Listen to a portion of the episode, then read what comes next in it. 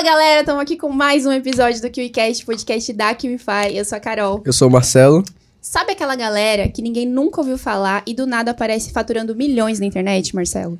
Cara, tô descobrindo agora aqui, né? o KiwiCast de hoje tá diferente. Hoje tá. Um deles já era empreendedor aos 15 anos de idade vendendo bolinhas de piscina de plástico. O outro foi expulso da faculdade de ADM no segundo dia de aula. Hoje a gente vai conversar com eles. Felipe Tambasco e Abraão Isaac, sejam muito bem-vindos. Obrigado, pessoal. Muito Prazer enorme poder estar aqui com vocês. Agradeço toda aqui, Fai, Marcelo, Carol. Vocês foram demais. Toda a experiência que a gente está tendo aqui com vocês. É uma honra poder estar aqui. E, Bruno, seu presente. prazer, né? Pra vocês, um presente enorme da KiwiFi e prazer, pessoal, que tá realmente agora vendo a gente, é, mostrando um pouco da nossa operação Sim. agora. Top, Nesse- top. Nesse podcast, além da gente contar um pouco sobre a nossa vida, vão ter muitos insights e estratégias para quem está querendo começar nesse mercado. Então, nós estamos dando de nós para ti. Então, presta atenção em tudo que a gente falar e, pô, pega um, um papel, uma caneta e escreve os principais tópicos desse podcast nosso que vai te ajudar bastante. Assiste até o final, hein? Até o amor de final. Que te- tem uma promessa aí que eles fizeram. Eu já vou soltar a promessa agora de cara. Manda, manda, Marcelo, manda. Ó, eles falaram que com- combinaram com a gente que quem deixar o melhor comentário no final do que é que vocês aprenderam com o Felipe e com o Abraão, você vai ganhar uma hora gratuita de mentoria com eles em uma call. Então, se prepara, anota aí, deixa o comentário no final, deixa o arroba do seu Instagram que eles vão entrar em contato com o melhor comentário que é que vocês aprenderam. Fechado? Fechar. Vai dar bom, hein? Olha, pra começar logo, primeiro, né? Quantos anos você tem, Felipe? Hoje estou com 18. Tá com 18 e você, Abraão? 22. Ó, os caras estão com 18 e 22 já faturaram 40 milhões de reais na internet. Cara, como é que vocês se conheceram, cara? Então, a gente se conheceu em uma mentoria, que não sei se nem se posso falar, uma mentoria do Iago, que a gente comprou faz uns três anos atrás, mais ou menos. E lá eu conheci o Abraão, foi um cara que de início já tinha um conhecimento melhor do mercado do que eu, então sempre me deu um apoio muito forte. Em questão de dúvida minha, que eu perguntava muita coisa pra ele, lá criou um networking que. Conexão que a gente teve, a gente sempre falava pro outro, mano, o dia que a gente pegar pra fazer um negócio, nós dois juntos vai ser um negócio milionário. E, e realmente, quando a gente se viu e começou a conversar, eu acho que a energia, os pontos, né? Que é realmente a prosperidade que a gente bate muito nessa tecla pro nosso time, para todo mundo. A gente se sintonizou muito bem, né? A gente se encontrou muito quando a gente, em várias causas. Foi aí que a gente começou uma amizade e tá uns quatro anos aí de amizade. E agora é uma sociedade, pô. Legal, top. Um puxando o outro, né? Sim, Sempre, um sempre. complementando o outro. Muito bom. E assim, Felipe, essa, essa história de que você aos 15 anos estava vendendo bolinha de piscina de plástico. Como é isso aí, cara? Então, essa história tem um ponto muito interessante por trás, que é o grande motivo que eu comecei a vender bolinha. O grande motivo foi que, claro, não dava lucro algum, eu passava o dia inteiro fechando caixa, contando caixa com 150, 50 bolinhas. Tinha vez que vinha errado, o cliente reclamava de tanto que eu tava contando o dia inteiro, contando caixa. Eu lucrava muito pouco, 50, 100 reais por dia, mas estava juntando capital para poder montar um empreendimento melhor. Mas o grande significado de vender bolinha, muita gente acha boa, pô, Felipe, não tinha outro nicho melhor para você poder vender com uma lucratividade maior. Mas o ponto foi que aquilo me trouxe uma conexão muito forte. Eu estava acessando a riqueza naquele momento. Eu imaginei que todas aquelas caixas elas tinham um lucro muito pequeno, mas eu já estava imaginando uma operação grande com várias caixas. Você imagina eu vendo várias caixas sendo enviadas, mesmo com lucro baixo, estava acessando a riqueza para depois po- poder ter posse dela. Então foi um momento muito marcante para mim, porque lá eu comecei a entender que é um processo e que eu tenho que seguir ele, mesmo que hoje esteja lucrando pouco. Então, sempre com total certeza do lugar que eu estaria. Mas foi uma passagem muito foda, mano. Porque é algo assim que eu tenho muito orgulho. Porque eu falo, mano, como que eu consegui na hora, tipo, bolinha, parar né, pra meu? pô, vender bolinha, mano. 15 anos Ficar de contando idade, bolinha, É bolinha o dia de piscina, inteiro, mano. Pipando pedido, nossa. Tá doido. Mas co- de onde é que surgiu essa ideia? Você viu onde? Falou, ah, acho que dá pra fazer dinheiro Então, aqui. véi, no Mercado Livre tem, eu não sei se eu podia falar o nome, Pode, mas tem Pode, pode. os produtos que mais vendem lá. E eu vi que tava um cara vendendo bolinha que tava com giro muito alto. E eu parei pra ver que o custo é muito baixo. Então eu comecei a fechar caminhão de bolinha. Tem até foto de caminhão de bolinha, tipo, super barato. Caminhão inteiro, dois mil reais que eu gastava lá de mercadoria pro mês inteiro. Você comprava onde essas bolinhas? Comprava direto da fábrica, em São Paulo. E eles entregavam lá de caminhão. E colocava tudo em uma sala de, pô, quantos metros quadrados que tem aquela sala lá? Meu, não chega a, sei lá, 70 metros quadrados. Tá dentro. louco, 70 é muito.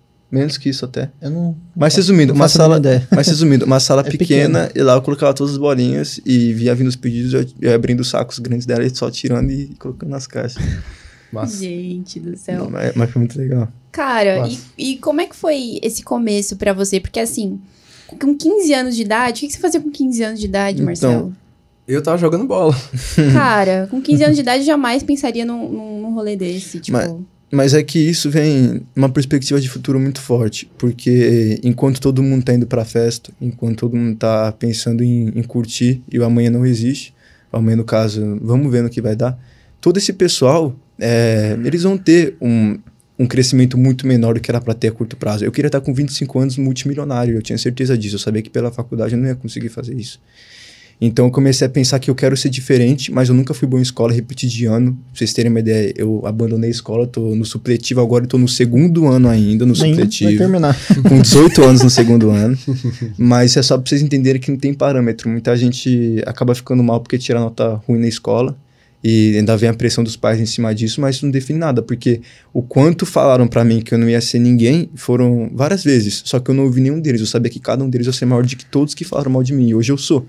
Hoje todo mundo que na escola me desmerecia, hoje quer estar do meu lado, quer perguntar o que, que vocês estão fazendo, como é que vocês estão conseguindo tanto. Só que é um processo. Esse mesmo cara que hoje quer ter o resultado que eu tenho, ele queria vender bolinha.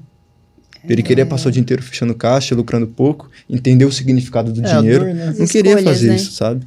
Então são escolhas. E aí eu me desconectei por completo. Eu com 15 anos fechei contato com todo mundo, parei de ir pra festa, parei de fazer tudo só pra poder empreender.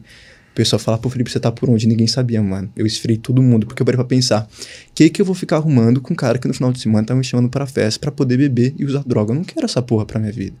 Eu não quero ter essa vida pra depois na faculdade sair dela e depois ir procurar emprego pra alguém pra estar com meus 20 anos ganhando 2 mil reais por mês, 3 mil reais, que é o que todo mundo faz. Eu quero estar com 25 anos multimilionário, um dos maiores do Brasil. E mesmo pequeno eu já pensava nisso. Eu pensava em ser diferente. E, claro, também não sou um cara inteligente. Muita gente olha a gente aqui às vezes e fala, pô, os caras são muito espertos. Mas não, Não. a gente não é inteligente. A gente só consegue explorar uma capacidade que todo ser humano tem, que é a capacidade de disciplina. Isso é um ponto muito crucial. Muitos de vocês acabam olhando o player muito grande, ou até mesmo a gente aqui, e vocês acabam colocando o cara em pedestal. Fala, pô, os caras são muito foda de poder estar aí. A gente é foda, não porque a gente tem dinheiro, mas a gente é foda porque a gente conseguiu entender o significado da prosperidade, a gente conseguiu entender que é um processo e conseguiu explorar a capacidade de disciplina. Por isso que qualquer um de vocês que estão aí, fala de coração aberto, vocês podem estar aqui quando vocês quiserem, é só vocês colocarem na vida de vocês que isso daqui é uma meta. E seguir Com, com força, certeza. né? É só estudar, meu. Não Hum. tem. Estudar e aplicar sem parar. E se der Por errado, velho. Ah, desculpa te interromper. Hum. Por falar em estudar, fiquei sabendo aí que você foi Detalhe, detalhe. Fiquei sabendo nas ruas aí. Como é que foi essa história, cara? Conta Meu, pra gente. seguinte, é, pô, eu vim de família humilde pra caramba. Minha mãe sonhava em faculdade, de eu me formar, de todo esse processo que todo mundo escuta e fala muito sobre faculdade. E eu saí do terceiro colegial sem rumo de nada e até minha. Já minha esposa. Caralho. Tá tudo bem, não é mesmo? Já tá tudo emocionando, bem, né, cara. É, Emocionado. enfim, Conta pra gente. Tá. Conta pra gente. Aí eu comecei a faculdade, pô, igual todo mundo, vai iniciar, tem um caminho ali que que a sociedade põe, né, que a faculdade vai te dar alguma coisa. E meu, na escola, no, tudo, eu sempre tirava nota ruim, não ficava dentro da classe, realmente era o aluno que eu- e pior que eu fazia bagunça, não porque eu queria fazer, é, porque eu, eu era, tipo, mano, sei lá, vou zoar. É porque toda vez que eu entrava dentro da classe, via a professora falar alguma coisa, tipo, isso eu batia muito da tecla. O que, que eu vou fazer com Bhaskara? O que, que eu vou fazer com a química? O que, que eu vou fazer com bi- biologia? O que, que eu vou fazer, meu? Não tenho o que fazer com isso aqui na minha vida, mano. Aí, quando eu iniciei a faculdade, foi a mesma coisa. É lógico que tem um conteúdo muito grande lá dentro. Realmente, para quem quer desenvolver uma carreira dentro de uma faculdade, é legal fazer faculdade. Aí eu entrei no primeiro dia, uma classe de 80 pessoas, não conhecia ninguém, ninguém, ninguém. E, tipo, meu, era muito palhaço, né? Até na escola do ensino médio. Eu tinha um colega meu que tava atrás de mim, a gente começou a fazer palhaçada, aí, tipo, tinha 80 pessoas dentro de uma classe, todo mundo se, contra- se con- concentrou na gente. A gente começou a fazer palhaçada ali dentro, o professor viu a gente. Falou assim, no segundo dia, a gente não tava acreditando que isso estava acontecendo. Meu, vocês dois aí. Aí, tipo, eu e o meu colega, né, fez de bobo, né? né, Não é possível que a gente, né? O segundo dia, nossa, né? Acabei de iniciar isso aqui, pô. O que, que eu vou falar Com pra bolsa ainda, né, Brão? Sai da classe. Falei, quê? Sai da classe? Não, mas não é comigo. Fiz de bobo três vezes. O professor ficou puto. Aí ele realmente ficou bravo, né? Porque ele tinha pedido a primeira, não tinha escutado. Pô, é a gente, pô. Aí eu e ele levantou. E a gente foi cabeça baixa, igual o Chaves, assim, cabeça baixa. Caralho, o que, que eu tô fazendo da minha vida? Pô, primeira faculdade. E o detalhe, né? Muito importante. A faculdade que eu tinha, o transporte, a todo, ela, todo, todo a estrutura da faculdade que eu tinha era toda gratuita. Eu tinha bolsa de estudos, eu tinha transporte gratuito, eu tinha tudo para me formar. Só que não, acho que não, Não rolou. Não rolou. Não era pra mas, ser. mas não era, né? pra- Não era eu acho que eu acredito que não era culpa, eu acredito que não era culpa minha. Acredito que era, eu acho que o professor que não gostou de mim, porque Aí a Claro, gente, é claro. lógico, eu acho que é o professor que não gostou, pô, porque não era só a gente. né?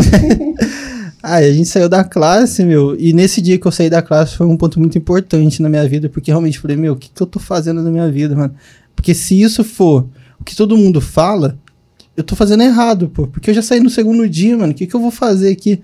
E a faculdade foi muito louca na minha vida, porque todo dia que eu entrava dentro dela, eu não aceitava que isso ia me levar pro lugar que eu queria, que era um, lugar muito grande. E eu olhava ao redor e falava assim, meu, não é possível que essas pessoas querem uma mesma coisa que eu, que foi o ponto que até mesmo eu, tive que sair da faculdade, né? Que depois mais pra frente eu saí da faculdade, eu realmente vi que não é um, um, um lugar assim que eu ia crescer lá dentro. E, lógico, um ponto importante que eu saí da faculdade sem resultado nenhum. Então, foi. No primeiro ano, foi muito boa a faculdade, não, não posso discordar disso, mas não, não entrava na minha cabeça. O segundo ano da faculdade, eu via a internet, que dava para ganhar alguma coisa, eu precisava, eu precisava muito de dinheiro, e eu tinha trabalho, eu tinha faculdade e tinha internet. Aí eu tive que escolher um para desistir, para mim focar em um. Então o trabalho eu não podia, porque era a renda da minha casa. Tinha. A, aí eu tinha que escolher faculdade ou internet. internet. Eu não tinha resultado. E a faculdade era uma garantia de um diploma. Então, Prometia, né? Uma- prometia, É, né? Mas, mas- era o que tinha, né, na mão ali. Falou assim, pô, eu vou sair pelo menos um diploma. A internet, o que, que ela me dá? Até agora eu só me deu prejuízo, mano. tá louca. Aí, aí eu falei pra, até pra, pra minha mãe, eu falei, mano, se eu- pra, pra até hoje, minha noiva, eu falei, mano, se eu, eu vou parar a faculdade esse ano e vou, se esse ano não virar na internet, eu acho que eu volto pro caminho tradicional e isso não funciona pra mim, pô. Que foi aonde que eu falo que todo mundo consegue se focar. Se tiver um negócio ali, ele, qualquer um consegue. Só falta um pouco de, eu acho que de disciplina mesmo, como o Felipe disse. Legal. E assim, vocês falaram, a gente não era bom da- no colégio, mas hoje vocês estão faturando muito na internet, né? Então qual, qual a especialidade de cada um de vocês hoje? Então, é, a gente começou no drop. E o drop, ele é um mercado que ele te traz um feeling muito maior de todo o mercado. Então, quando você começa um drop, a gente fala que ele é uma escola para o mercado, porque só de você entrar nele e estudar, você consegue ter um parâmetro muito bom de todos os outros mercados. Então, hoje a gente domina toda uma estrutura de vendas completa. Então, se hoje a gente quiser vender, por exemplo, encapsulado, produzir o nosso e vender um, a gente consegue vender ele sem ter que precisar de uma mentoria para isso, por exemplo. Não sei se eu consegui responder a sua pergunta. Mais ou menos, é tipo assim, qual a especialidade de cada um? Ah, eu sou bom em tráfego Eu- e tal. Vocês É. entendem Ah, de toda tá. a operação, o que Eu- é massa. Mas assim, a arte de cada um. Eu fico mais na parte de tráfego direto e o Felipe na parte operacional, funis, Estratégia. Ele- Gestão também bastante. gestão muito, mas estratégia é eu e ele, porque a estratégia, a- a- as nossas estratégias são pensadas em equipe, não só entre a- eu e o Felipe, mas sim com toda a equipe, para todo mundo ter uma visão diferente, para realmente a estratégia ter vários pontos, não ter só o nosso que a gente que, pô, não é porque a gente é o como que pode dizer, né? A gente é os donos da empresa que só a nossa visão tá certa, mas às vezes uma visão de um suporte, a visão de outra pessoa que tá lá dentro da equipe, passa pra gente outra percepção da estratégia. Muita estratégia nossa que funcionou muito, porque a gente teve outras visões sem ser a nossa. A gente meio que vê uma estratégia, pô, vai funcionar. A gente mostra pro nosso suporte que tá todo dia ali, e às vezes eles falam, pô, se você fizer isso, aí complementa na estratégia, muda um rumo da estratégia que faz ela funcionar tão bem. Por isso que é muito importante uma empresa sempre ser posicionado como um líder e não como um chefe. Tem muito cara que, ah, é só um suporte, por exemplo, que que ele tá falando não presta e acaba nem dando atenção pro cara que deveria dar. Mas tem vários pontos que, por exemplo, o Marcos, que é um suporte nosso, fala pra gente, que a gente coloca na operação, e todo o time, né? Dá até um abraço pra vocês, amo todos vocês. tem várias vezes que, pô, eles chegam e dão pra gente um insight que a gente junta no que a gente tá fazendo e melhora o que a gente tá fazendo. Então é muito importante ter essa visão de líder, de sempre ouvir muito bem o time e ter uma relação muito boa com eles. Sabe? Como se fosse uma família mesmo. Não essa visão de, pô, faz aí, faz o que tem que ser feito. Não, é. Não, é tipo, pô, claro, o cara tem que trabalhar, mas ao mesmo tempo ele tem que entender que aqui, se ele for bom, ele tem perspectiva de crescimento. Não é porque ele começou com suporte que ele vai acabar nisso. Não. Se ele quiser, ele pode estar na parte de gerência junto com a gente de projeto. Então, todo mundo que entra na nossa operação, a gente traz essa oportunidade do cara poder entrar, poder mostrar o potencial dele e, consequentemente, conseguir colher os frutos de todo o trabalho que ele teve. Então, todo mundo, sem exceção, que a gente coloca na nossa empresa, a gente sempre deixa a pessoa ciente disso. Isso daqui não é o final, é só um meio para um caminho maior que você vai ter aqui na empresa. Isso daí é muito foda, porque o cara trabalha motivado. Legal, isso é interessante mesmo. Sim. É, e quantas pessoas são na, empresa de vocês Então, hoje? ho- hoje a gente está com 15 colaboradores, mas nem se compara com quanto a gente vai ter no próximo mês, que agora a gente fechou um andar inteiro para nossa sede, que a Caraca. gente está montando a operação inteira física, tá em construção ainda, mas daqui a um mês ficar pronto É. já. E aí a gente vai ter que encher, porque ela cabe uns 40, 50 funcionários. E aí vai Põe gente vir. pra dentro. Sim, aí vai ver. E a gente vai ter que criar um processo muito bom para todos os funcionários poderem trabalhar em conjunto e a empresa poder rodar em processo muito bem. Então, essa é uma missão que a gente vai ter nesse próximo mês, mas a gente vai tirar de letra. Massa. Só no suporte são quantas pessoas? Desculpa, gente. suporte hoje está com quatro. E aí de resto vem programador, pessoal de página, designer e assim por diante. Legal. Copywriter. também. Sim. E assim, vocês falaram, ah, a gente envolve todo mundo na estratégia. Vocês têm a, a palavra final, mas todo mundo meio que pode ali Sim, sim, sua... pode. Mas como fazer? Hoje imagino que vocês tenham vários produtos, né? A gente vai falar um pouco de algumas áreas que vocês trabalham. Mas como fazer para incluir todo mundo em todos os projetos? Então, isso daí é algo que vai de dentro da pessoa para nós. É algo que ela vai ter que perceber que ela pode agregar em algo e assim falar pra gente. Gente não vai chegar pro funcionário e ficar falando, irmão, o que, que você acha disso? Não, ele vai chegar e falar, eu acho que esse ponto pode ser bom. Isso daí também para ele mesmo, mostra que ele tá comprometido com a empresa, sabe? Eu acho que é a cultura tá, que a gente prega muito na empresa é que todo mundo tem voz. E se você quiser falar qualquer ideia, você fala. E a gente, mano, muita ideia de produto que a gente tem e testa muito e faz muito, muito dinheiro, né? Como pode dizer assim, veio de ideia de funcionário. Uhum. O funcionário simplesmente chega e fala assim: pô, eu tive uma ideia X. E como a gente tem um time tão completo, a gente consegue fazer aquela ideia funcionar.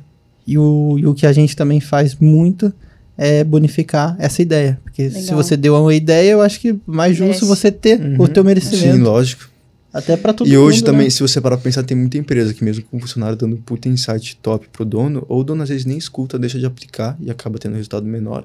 Ou ele nem dá bola pro cara, mano. Tipo, pô, tanto faz o que, que você tá falando. Isso daí não existe. Pra tudo empreendedor. Se você é empreendedor, você tem que valorizar todo mundo que tá ao seu lado. Porque é uma família isso. Se o cara não tá motivado na sua empresa, se ele não tá com vontade, se ele não tá sentindo tesão naquilo, não adianta. Ele não vai fazer um bom trabalho. É, isso é verdade. Então a gente sempre preza muito por isso, por esse ponto. De sempre dar essa, essa Liberdade, oportunidade, né? Deles poderem crescer e liberdade deles poderem falar sempre. Faz quanto tempo que vocês estão com a empresa? Essa empresa nossa, a gente tem ela há seis meses, mais ou menos. Mas, antes disso, pô, a gente tá até há três anos nesse mercado. Então, quanto a gente já teve de CNPJ é ridículo. Vários. Sério? Vários. Mas.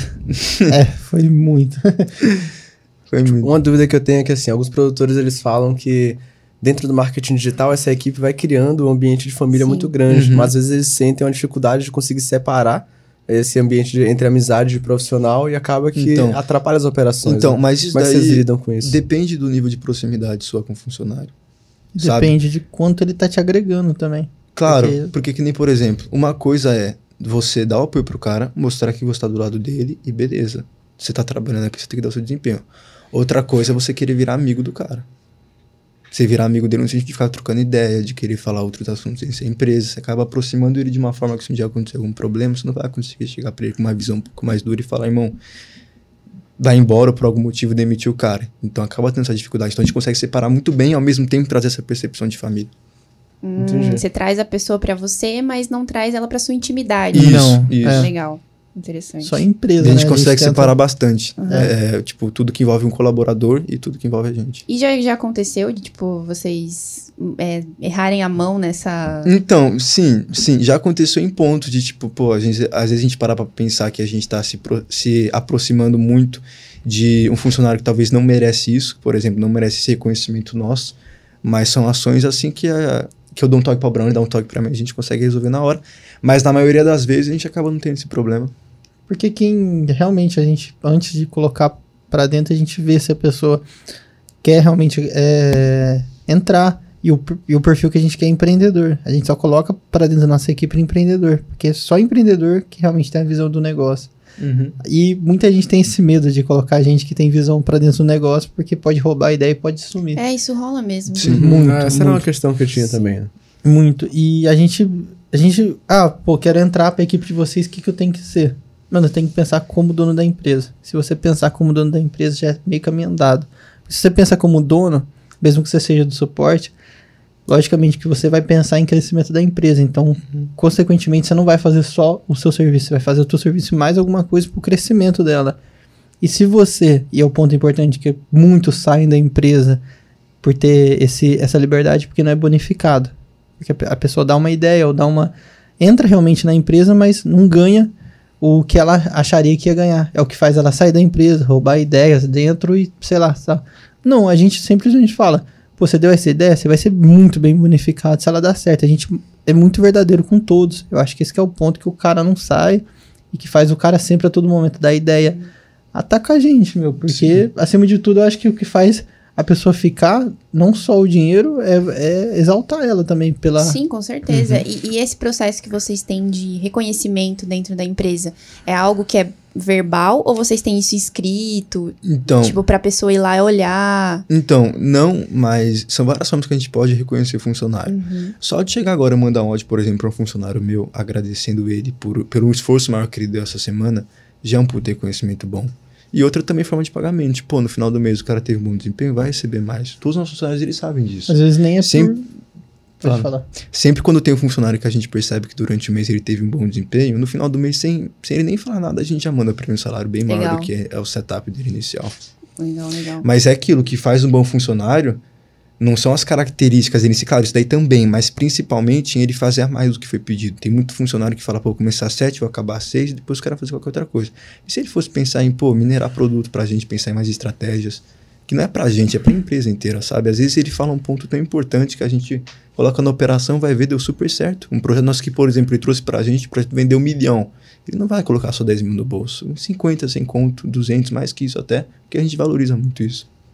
Muito bom. Interessante. É, eu, eu já fiquei com uma dúvida aqui sobre minerar produto. Mas antes de ir pra essa dúvida, eu queria tirar outra dúvida, que é... Hum. Hoje vocês têm um sistema de treinamento pra quando o funcionário entra, ou ele entra e vocês vão tipo, balizando à medida que as dificuldades vão aparecendo? Então, a gente não tem hoje um, tipo, um processo exato para isso, porque a gente acha que com que nesse setor em se criar um processo assim de, por exemplo, perguntas ou questionamentos para a pessoa acaba fazendo algo muito engessado, sabe? Uhum. Então a gente sente a pessoa mais. É o Gente, feeling. Sim, é o A gente gosta de ver o que, que a pessoa vai agregar. Às vezes a gente quer contratar um suporte, às vezes a gente faz entrevista, a pessoa tem um, uma coisa a mais para a linha de social media, para a linha de criativo. E aí isso, você vai encaixando a pessoa naquelas áreas que Sim, ela mais exato. performa. e isso não, isso não, e isso a gente não pode perder, pô. Se você tá entrevistando alguém por uma coisa, e você vê uma qualidade que ela tem, e pô, aí eu queria pro suporte.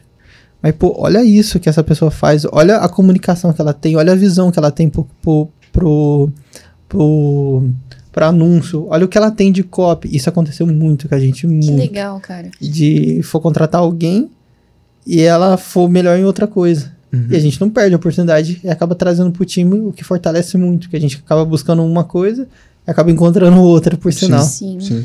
Esse olhar gerencial de vocês é admirável. Pelo, É muito tipo, bom. Bem. É, principalmente na cidade, né? A Sim. gente Sim. bate na mesma tecla aqui Sim. bastante, que a galera que vem aqui, tratando-se de marketing digital, vem muito focado em cash flow. Então, Uhum. uma oportunidade rápida de fazer dinheiro Uhum. e pensa que aquilo ali vai ser para sempre e aí não preparam uma, estrutura com processos bem definidos para manter o Sim. lucro acontecendo no longo prazo.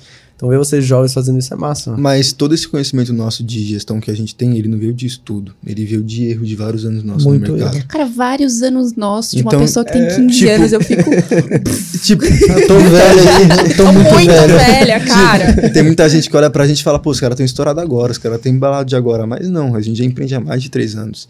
E no início todo mundo zoava, velho. Falava um monte, vai lá contar suas bolinhas, eu vou mesmo. As, bol as mesmas bolinhas que eu contava hoje, em processo, eu consegui entender o lugar que eu estaria hoje e hoje tô aqui, tá ligado? Uau, é sobre isso, Marcelo. Bom demais. E é aquilo também um ponto. Sucesso não atura orgulho. Tem muita gente que gosta de colocar empecilho. O cara vai começar, mas É. tô sem dinheiro. Porra, mano, qual que é a dificuldade de você tentar procurar algo pra você poder fazer? Tipo, mano, vai no centro da cidade, compra água e revende.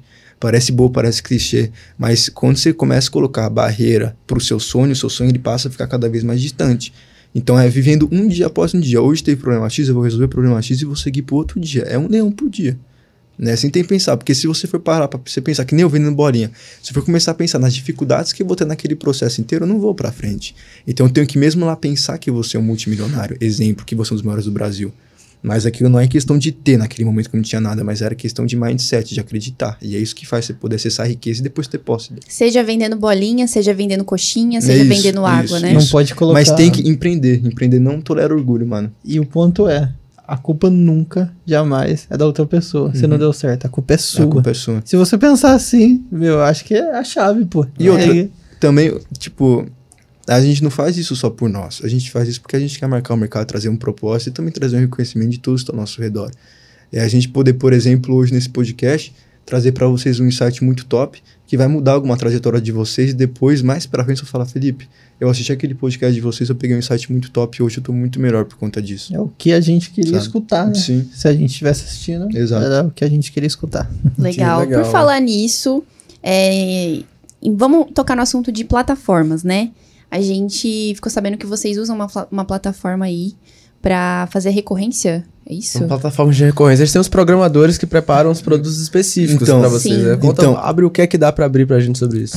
Vamos lá. Fala o que as- vocês gostariam de ouvir. Então.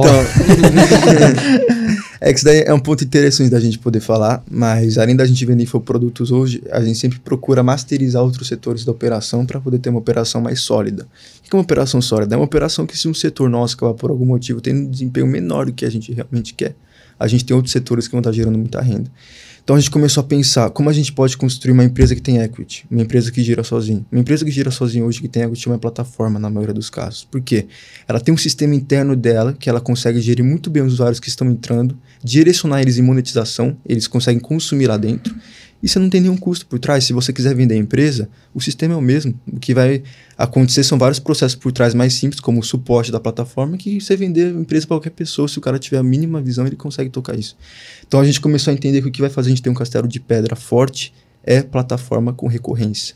Essas plataformas a gente não pode abrir aqui elas porque são projetos nossos que vai parar o mercado, a gente sabe disso, que a gente vai lançar um pouco mais para frente. Mas são plataformas de pagamento mensal, que a pessoa vai ter um benefício por trás por estar pagando mensalmente. Um exemplo disso, só para vocês poderem entender, um aplicativo que você cria de uma dieta personalizada. Então, você, uma es- estratégia, você pega várias influenciadoras para poder divulgar o aplicativo e nesse aplicativo você monta uma estratégia, uma, uma dieta personalizada para você que está querendo perder peso.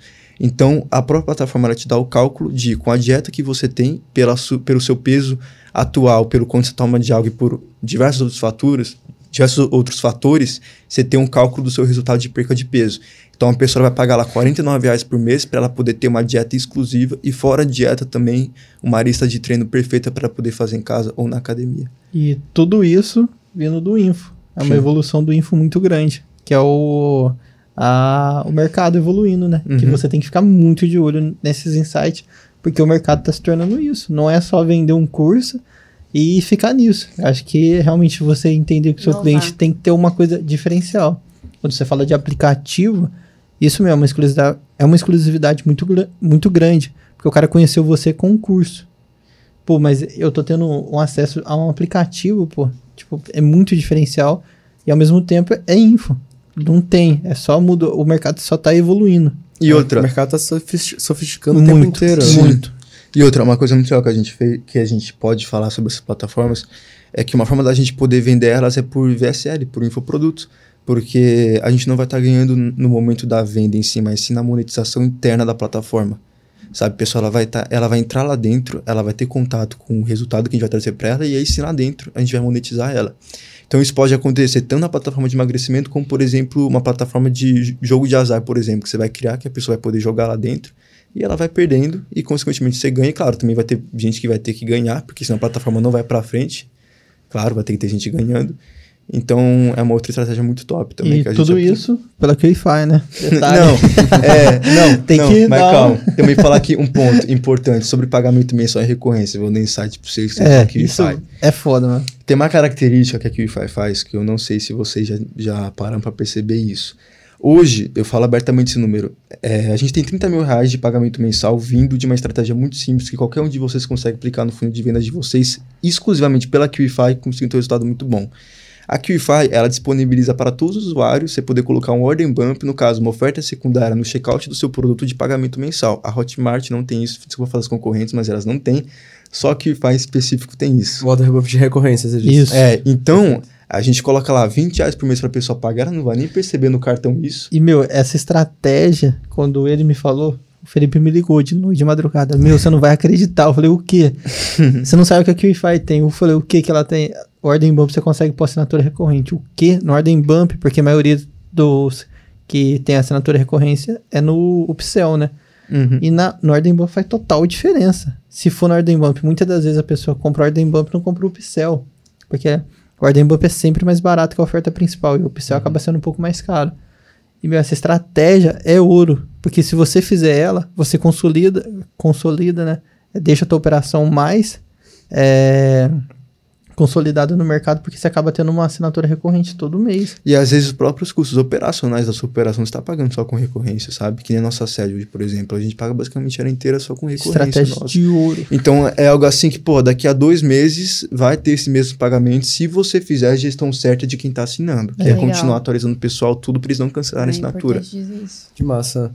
E sobre essas plataformas, vocês também conversaram assim comigo brevemente, que vocês têm plataformas, por exemplo, para auxiliar com contingência, né? Hum, Brão, você quer falar dessa parte? Então, Essa daí é pesada. Pô, não deu nem cinco minutos de podcast. eu já acho que jogando. essa plataforma, acho que o cara assistindo agora, ele já vai... Meu, então, a maioria da que hoje faz a gente escalar tanto e ter um faturamento tão alto como todo mundo diz no mercado é a contingência. Se você não tiver uma boa contingência, dificilmente você vai conseguir ter uma escala muito grande. Explica Pra- pra galera o que é contingência, pra galera que não chegou aqui de paraquedas e nunca ouviu falar disso. Meu, vou anunciar hoje na internet. Vou pegar meu, meu perfil do Facebook normal, vou anunciar por ele, vou criar uma página e vou anunciar na- em cima dessa página. Hoje, o Facebook tá cada dia mais difícil. Então, o Facebook hoje não, não é qualquer um que consegue anunciar lá tão bem. Então, quando você cria uma página, você vai anunciar, você tem que ter um aquecimento por trás, que é o que? Uma curtida de página que você tem que ter antes de você rodar uma campanha de, de compra. Tipo, você tem que ter um aquecimento por trás para você conseguir anunciar. Uhum. E quando você fala de contingência, é você ter vários perfis com várias contas de anúncios rodando para você. Porque o que acontece muito hoje é que a pessoa acaba perdendo a sua escala porque uma conta cai e, meu, uma empresa, você ou um funcionário, até mesmo, pô, eu tô com uma renda aqui da internet. Se uma conta cair, teu salário caiu, pô. Você vai deixar a sua empresa só em uma conta de anúncio, só em um perfil? E a contingência é isso, é você ter vários perfis para você anunciar em todos, porque se um cair, você tem vários. E o que faz a gente ser tão forte assim é ter uma contingência muito grande. E o grande segredo, eu acho que ninguém do mercado falou Ninguém- sobre Essa daí, velho, você pode pegar qualquer um do mercado. Ninguém nunca falou Ninguém disso. falou sobre Eita, isso. pega o caderninho aí. Ouro, vai essa é o ouro. Yes. Isso é o ouro do ouro, meu. Isso, isso fez a gente economizar dois funcionários de aquecimento. A gente nunca falou isso abertamente pra ninguém, pra, nem pra funcionário, pra você ter uma ideia. Caraca. Existe. Tá, vou contar primeiro o aquecimento pra vocês, depois Isso, eu falar isso, da plataforma. isso. Se você pegou um perfil hoje, de você compra o perfil de alguém, do seu familiar, você vai anunciar. Se você fazer isso, o perfil vai cair. Porque o Facebook entendeu que você pegou um perfil para anunciar. E quando você faz isso, você coloca no IP novo. IP seria um, um computador novo. A, imagina bem que a- o seu parente, sua tia, tá mexendo no, cel- no celular. Se você conectar no seu computador, o Facebook já vai entender que tem um movimento suspeito ali. E teoricamente, se você for anunciar nesse exato momento, a conta vai cair. Então, o que você tem que fazer para não cair? Você tem que continuar mexendo como se fosse a tua tia ou como se fosse qualquer outra pessoa normal pro Facebook entender que tá normal. Simplesmente só trocou o dispositivo. E muita gente se perde no aquecimento, porque se a pessoa não fizer um bom aquecimento, dificilmente as contas vão durar, dificilmente a pessoa vai conseguir anunciar. A gente chegou uma época que a gente comprou mais de 200 perfis para anunciar e a gente perdeu mais de 50 porque a gente não soube fazer o aquecimento certo. São sete dias corridos, cada dia você faz uma ação e a gente tinha dois funcionários que faziam isso pra gente até descobrir essa ferramenta e agora a gente vai falar abertamente aí para vocês que ela faz o serviço de aquecimento. Ela faz o que um funcionário, o que você iria fazer, ela faz. Ela curte, comenta, ela passa todo o feed. Então, se você pegar um perfil novo nesse exato momento, você tiver é preocupado com a operação, você deixa essa ferramenta fazer para você tudo que você iria fazer perder teu tempo. Muitas das vezes eu perdia muito meu tempo só aquecendo, porque eu não tinha funcionário na é um época. processo chato, né, mano? Muito chato, Sim. muito chato. E existe essa ferramenta. Só que pode falar o nome dela? Pode falar o nome dela? Pode falar o nome dela? Vocês que sabem. A Pô, gente não, ó, a gente vai fazer assim. A gente fala no nosso perfil. Será? Eu, eu Cê- falo. Vocês que sabem. Beleza, ó. Beleza. Terminando esse podcast aqui, vocês vão lá no perfil deles e perguntam o nome dessa Porque ferramenta. essa ferramenta aí vai fazer Verdade. a escala de vocês ir para outro nível. Porque o que, o que faz a, a gente faturar tanto na internet é ter uma consciência pesada. É tipo ter mais de 100 perfis Aquecidos. aquecidos Sim. e pronto para um caiu, tem o outro. Um caiu, tem o outro. Quem hoje tá no jogo sabe disso. Que se você não tiver perfil, dificilmente você vai escalar a tua operação.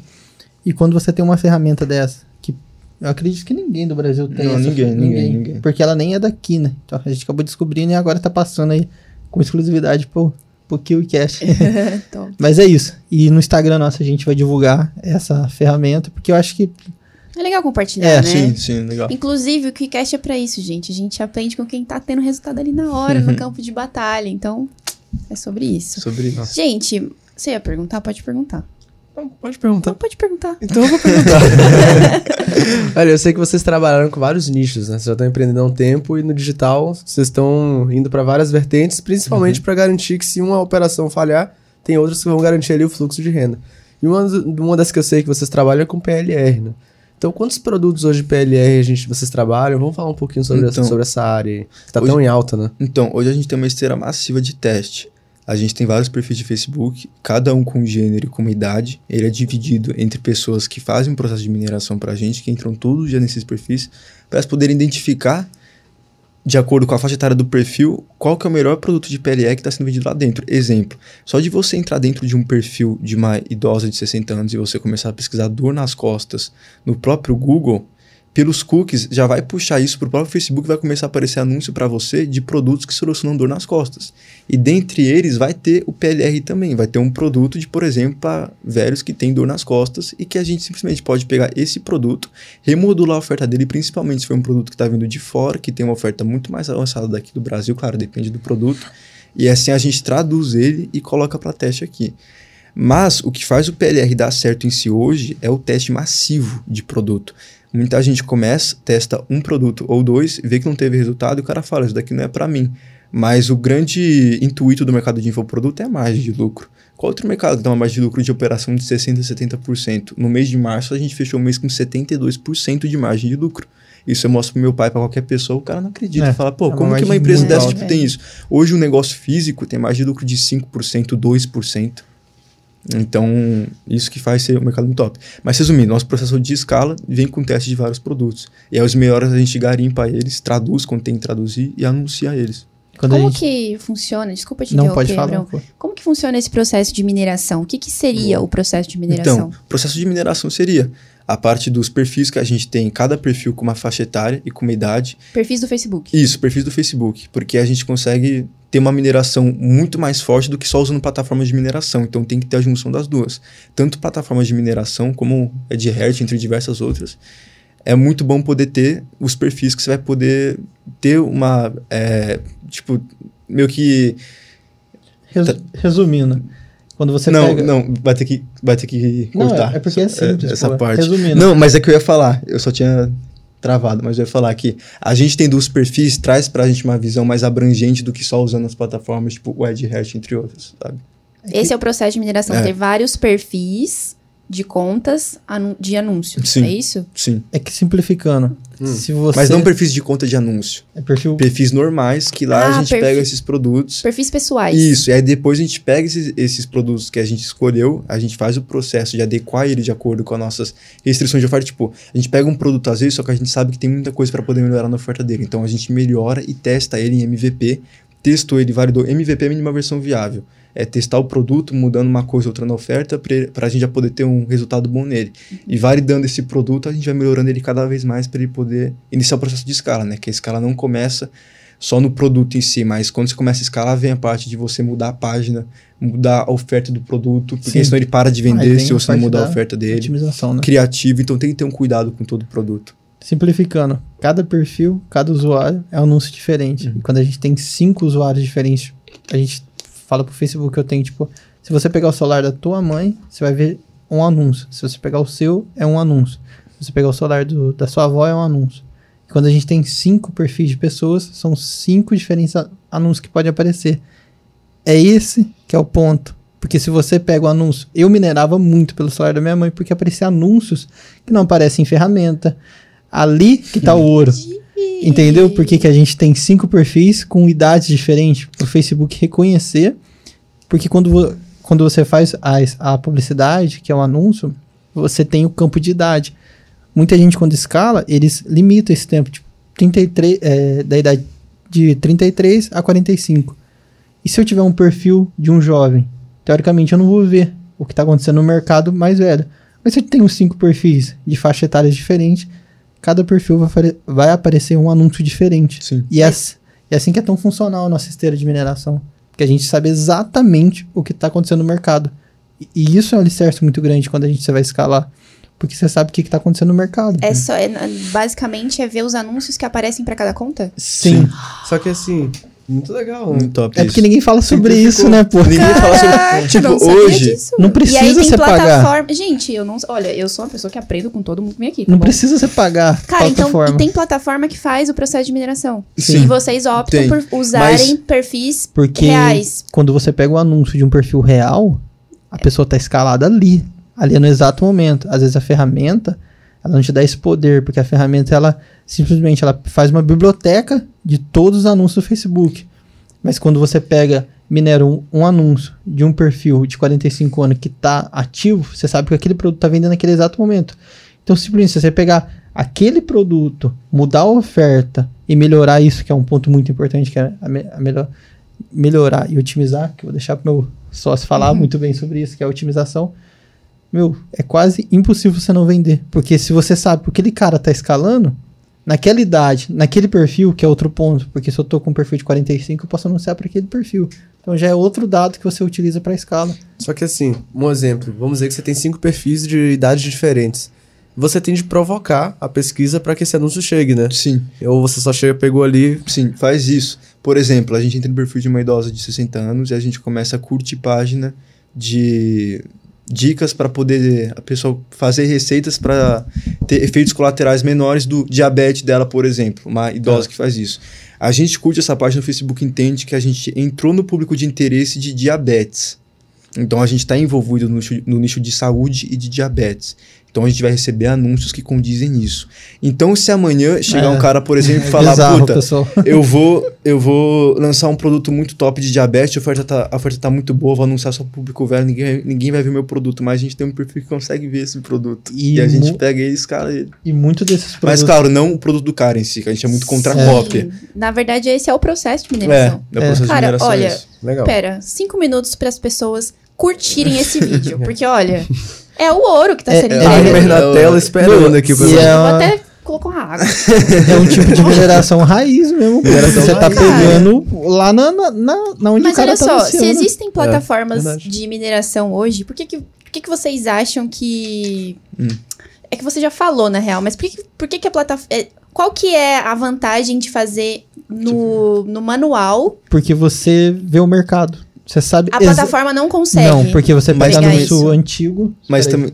Você pega Bora. anúncio antigo e você não acompanha o mercado. Quando Uhum. você pega no exato momento que a pessoa tá anunciando, você sabe exatamente o que, que tá vendendo agora. Na hora, é live. Mas é, você, você sabe co- como tá chegando no mercado de so- de sofisticação. Teve produto que a gente encontrou em perfis que a gente não encontrou nenhuma ferramenta. Se você procurar o produto que a gente encontrou no perfil, nem chegou na ferramenta. Então vocês fizeram esse teste. Lógico. Não, e outra, mas o ponto importante, quando você entra numa plataforma de mineração, você vai pesquisar renda extra, por exemplo. Só que vai aparecer a mesma biblioteca que está aparecendo para você, vai aparecer para todo mundo que minera naquela plataforma. Entendeu? Ou seja, aquele produto que você está vendo que você quer testar, já se passaram diversos usuários por aquele produto já testaram ele.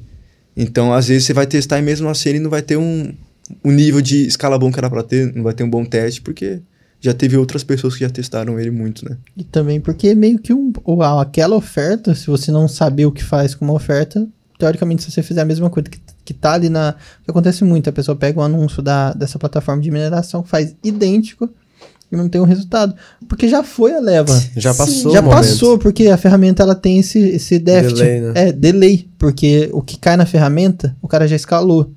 E quando você pega no campo de batalha, já aconteceu muito com a gente. Da gente encontrar um anúncio X, que é outro ponto.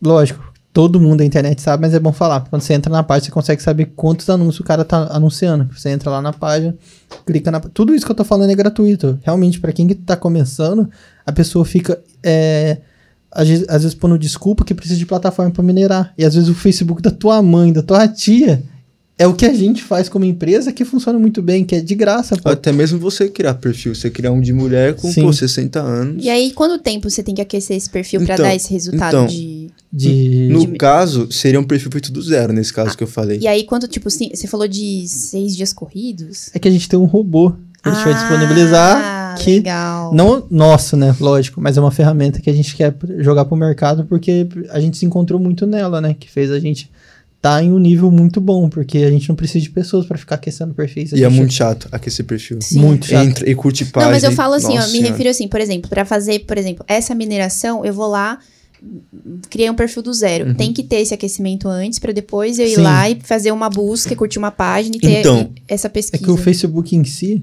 se você for uma pessoa, um exemplo de 30, 40 anos, você começa a adicionar pessoas dessa mesma faixa etária. O Facebook entender que é uma pessoa real. Uhum. Com isso, Com o com- tempo vai aparecendo, né? e aparece. E con- conforme os primeiros anúncios vão aparecer, você tem que bater e entrar pra, pra aparecer mais. Eu sei que você tá aí assistindo, deve ser top demais, deve saber disso, ou não, né, gente? Ou não. Ou não. Então, essa informação é É valiosa. É. também, valioso. E uma vez que você pegou o produto, falou, cara, encontrei esse aqui, vamos otimizar. Como é que você faz pra otimizar, Felipe? Teste AB de página pesado. O que, que é É. um teste AB de página? É você ter uma página inicial, que ela, por exemplo, vai ter uma headline, vai ter uma cor das escritas da headline, vai ter um fundo, vai ter uma VSL feita de tal forma, a página vai ter uma seção de garantia de tal forma e na outra vai ser uma estrutura diferente de oferta.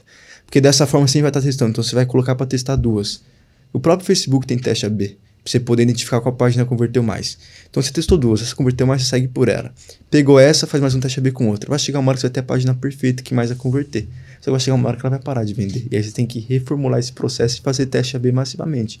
Mas o grande ponto da escala, além da, e- além da página, antes da página, é o teste de criativo. E uma escala tem que ter muito criativo. Muito, Muito. muito. E até mesmo você gravar, né? É, outra. o- Não precisa necessariamente encontrar um produto bom, você não encontrar criativo.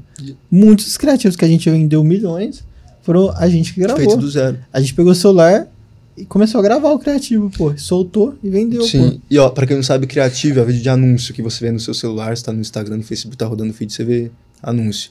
E uma dor, uma dor não, mas um erro muito forte de muita gente do mercado. Os caras vão vender produto de renda, pega criativo de famosos divulgando outro produto. Então o cara vendeu um produto que ensina a pessoa a lucrar fazendo tal coisa, e o pega criativo do robô do Pix pra poder anunciar produto de renda, depois você reclama que não vende. Pô, cria do zero, velho, sabe? Você mesmo. O que tem hoje de criativo igual pra vários produtos é incrível, que vai um copiando o outro e no final todo mundo o mesmo criativo, criativo de influenciador com a qualidade horrível, com gravação de tela, o cara coloca pra rodar anúncio. Depois você reclama que não tem É, resultado, depois pô. reclama que não vende. E aí, os- de vocês, vocês procuram fazer do zero Sim. quando vai. Sim, E até uma estratégia muito foda. Isso daqui é pesado essa. de novo.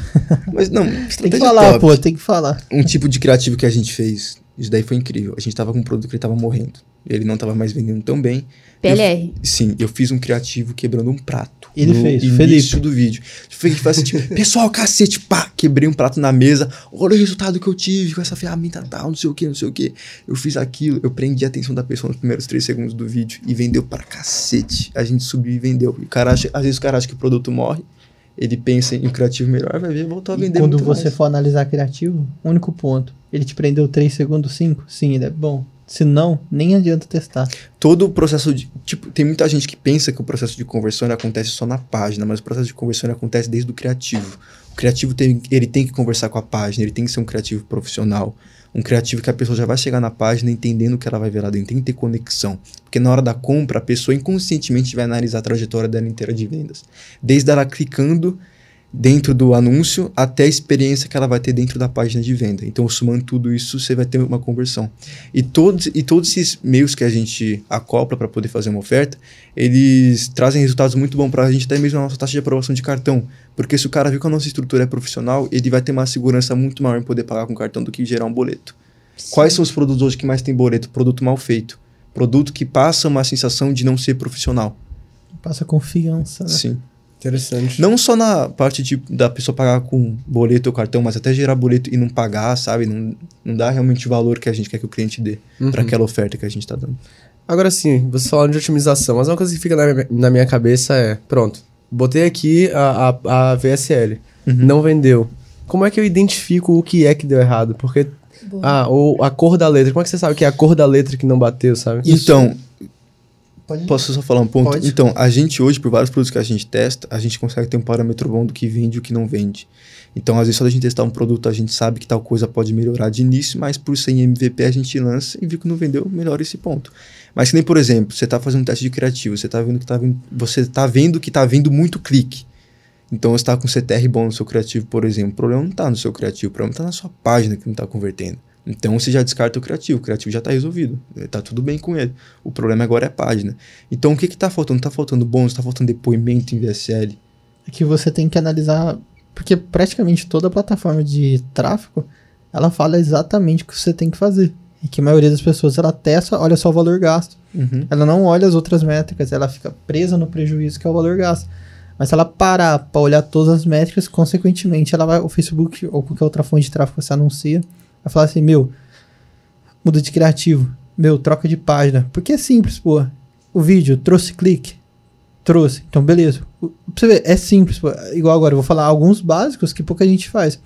Pega um anúncio, um vídeo, põe uma cópia legal, põe um vídeo.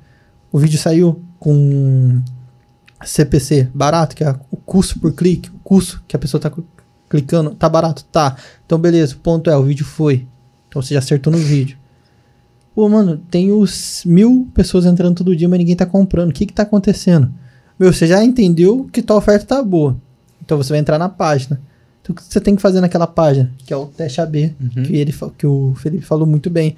Que é o que você testar várias páginas pra você encontrar uma. Às vezes a cor do botão, às vezes a promessa que tem ali em cima, às vezes a VSL, se é cumprido ou não. Às vezes se você mudar uma VSL de 10 minutos, fazer ela se tornar de 5, às vezes mudar até a oferta. Boa. E um ponto importante também, já falando de VSL, vocês têm que acompanhar o mercado. VSL inscrita já não funciona tão bem mais.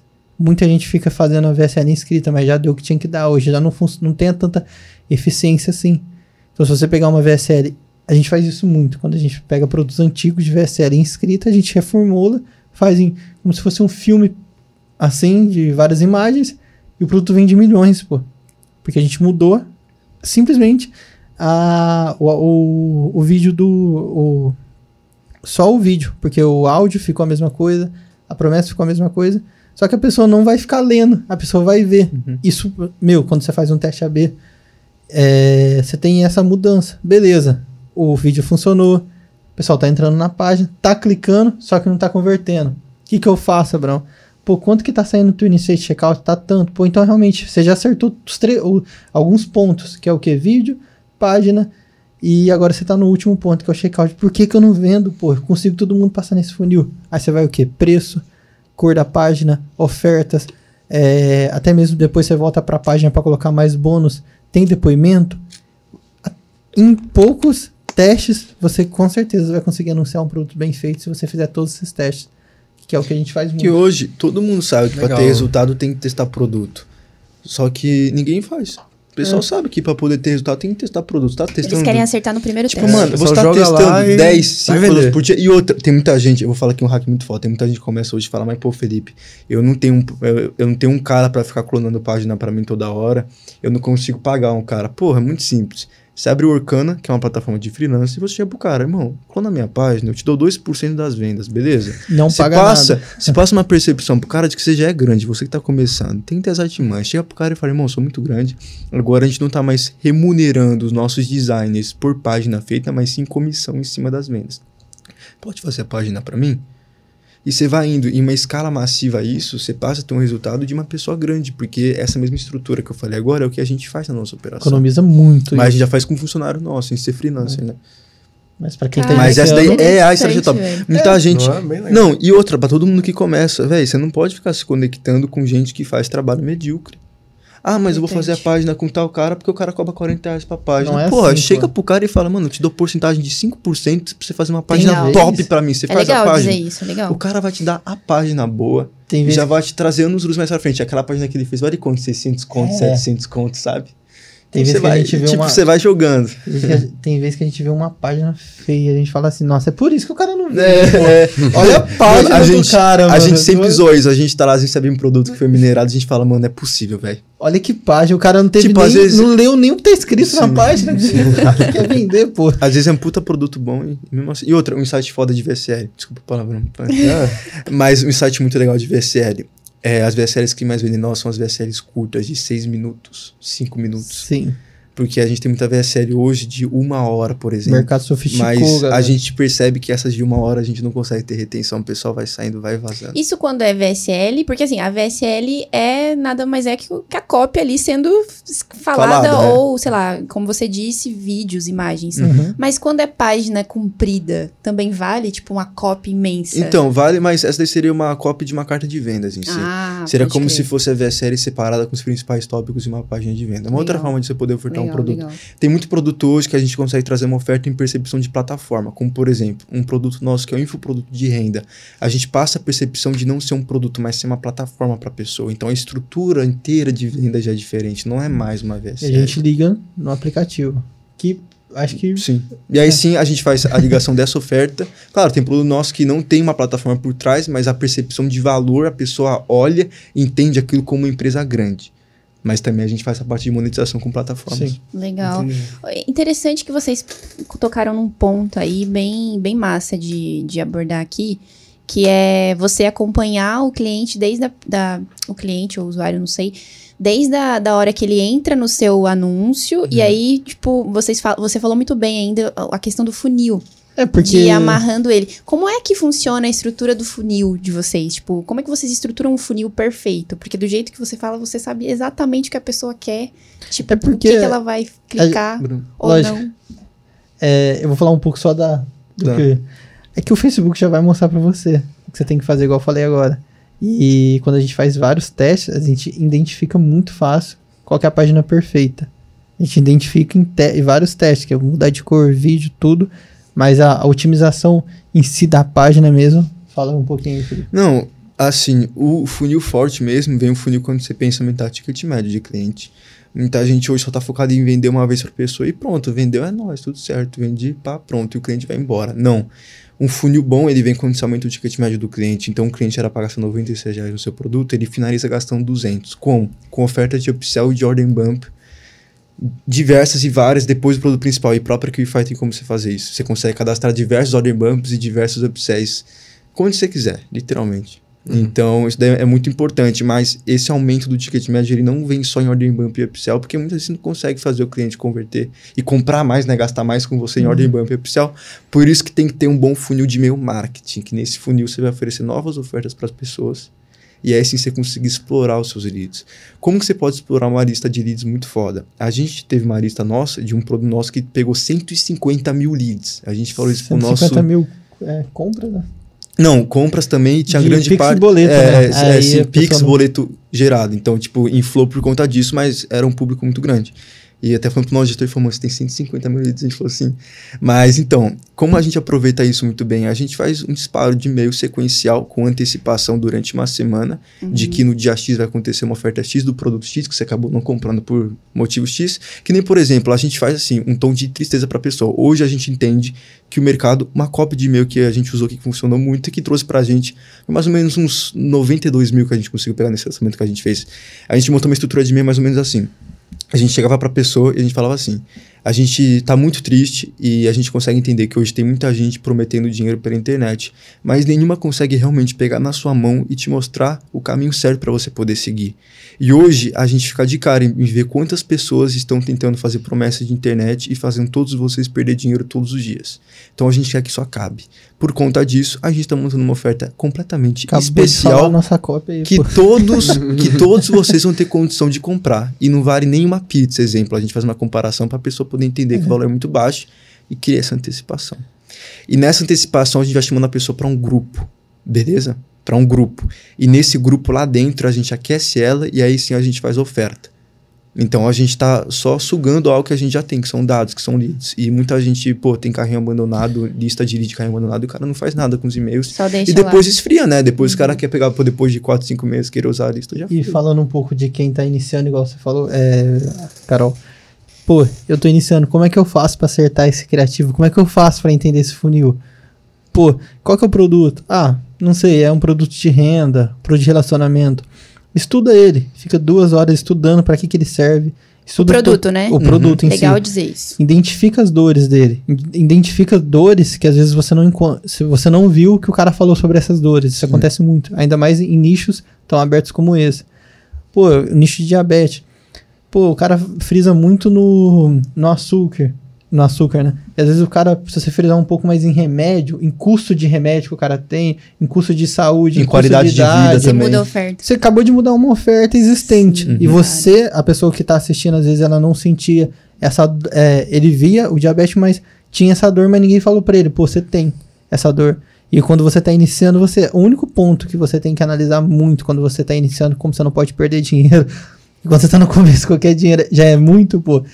Pô, estuda o produto que você for anunciar, todos os produtos que vai pegar muito feeling de, Desculpa. de dor. Porque quando você identifica uma dor em cima de um produto, você acaba pegando tanto feeling que às vezes você nem precisa mais estudar. Só de Sim. você olhar, você já vai identificar, identificar vários pontos que o cara não falou. Uhum. E quando você identifica dores, você sabe exatamente se o produto vai ser validado ou não. Porque se você vê muita gente anunciando daquele jeito, você fala, pô, será que se eu mudar um ponto aqui, será que eu não vou fazer esse funil ficar diferente? Será que esse vídeo, esse criativo, realmente é persuasivo? Será que o criativo abordou a dor que eu quero que aborde? Que é onde a gente consegue acertar. Porque se a pessoa. Aí entra no funil, qual que é o primeiro? Primeiro, é o vídeo, pô.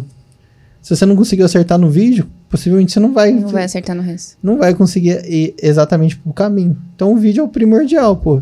Encontra no vídeo promessas que você acha únicas, que pouca gente conseguiu abordar tão bem quanto você. Às vezes até mesmo você paga um videomaker para fazer uma ou no YouTube você mesmo pega cortes em canais de médicos, né? Porque se, o produto for de, de saúde, você pode pegar vários cortes de médico, abordar uma, uma, uma dor que às vezes o cliente não viu.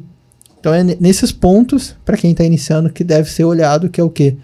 Estudar as dores do produto. Se estudou as dores, você já identificou gigantes, várias ofertas. E algo muito Legal. top também, que é um outro insight assim ferrado. Hoje o Abraão até comentou um ponto que vídeo de vendas hoje em fundo branco com escrita não tem hoje uma eficiência tão boa. Uma coisa nossa que a gente fez teste um produto nosso, que eu não vou citar qual é porque a gente está em escala dele agora, a gente fez com uma especialista. Ela fez o vídeo de vendas inteiro. E o que, que isso mostra? Mostra que, porra, tem uma pessoa por trás. Tem alguém que tá colocando a cara por trás. Isso traz uma conexão muito forte pro público e uma credibilidade muito Que boa. é sofisticação. Sobe muito. Então isso ninguém faz no mercado. Quem tem paciência de validar... Cara, a gente não faz isso daí um produto em processo de validação. E MVP é VSL o melhor que a gente consegue fazer de tipografia cinética, mas não com, a, com o fundo, por exemplo, e a escrita em cima. Mas sempre seguir com as imagens ilustrando o que está sendo mostrado. Então a imagem está lá, embaixo está escrita como se fosse uma legenda. Isso vai atrair muito mais do que só a VSL inteira com fundo branco e uma escrita em cima Uhum. sabe? E agora, com, e é depois que a gente valida, colocar especialista e aí sim virar o produto, sabe? Massa. Ainda mais se for produto de saúde, você colocar uma nutricionista pra fazer, sabe? É, embaçado. E aí você vai Verdade. escalando. Agora sim, eu sinto que muita gente começa a entender o marketing digital, mas tem dificuldade de organizar as operações para lidar com vários produtos ao mesmo tempo. Então, Então, como é que vocês fazem para lidar com a estrutura de operações que tá ali fazendo com que vários produtos, vários nichos deem certo hoje? então, de início, você não vai focar em, em muitos produtos. Você vai fazer um teste dos seus e, pô, você tem que fazer o mais rápido possível esses testes com que você tem em mãos, até que vai ter um produto que vai te dar muito dinheiro. Só que você tem que ficar atento. Muita gente fala, pô, agora eu virei, agora deu certo. O produto tá vendendo muito, o cara não dá atenção pro produto. O produto morre, ele volta pra estaca zero e ainda gastou o dinheiro para poder luxar que ele conseguiu ganhar no meu produto. então, a grande estratégia que tem é, assim que você conseguir ter um bom resultado em um produto, você entra em escala operacional é você criar um processo. pô, você tá fazendo, exemplo, 3, 30 mil reais de lucro por mês. O que, que vai mudar você pegar três estagiários, pagar 1.400 para cada um, para eles poderem minerar produto para você e poder até te ajudar a anunciar, assim, ensinar o cara a poder anunciar e estão testando produto junto. E Dá três, uma porcentagem para em cima das Três para equipe, praticamente no próximo mês você vai dobrar teu faturamento. Sim. Aí o cara fica, Ou seja, é pegar o dinheiro que você ganhou e reinvestir no é, negócio. É, e aí você vai ter um setor uhum. pronto, que no caso, o setor nosso de infoproduto, que foi que é exatamente a gente fez. A gente deixou ele consolidado e a gente foi para outro. Então entra a pirâmide operacional, que é o nível tático, operacional e executivo. Como é que funciona isso? O nível tático é todo o pessoal do suporte, por exemplo. O, então, não só o pessoal do suporte, mas, por exemplo, o pessoal que faz o processo de mineração.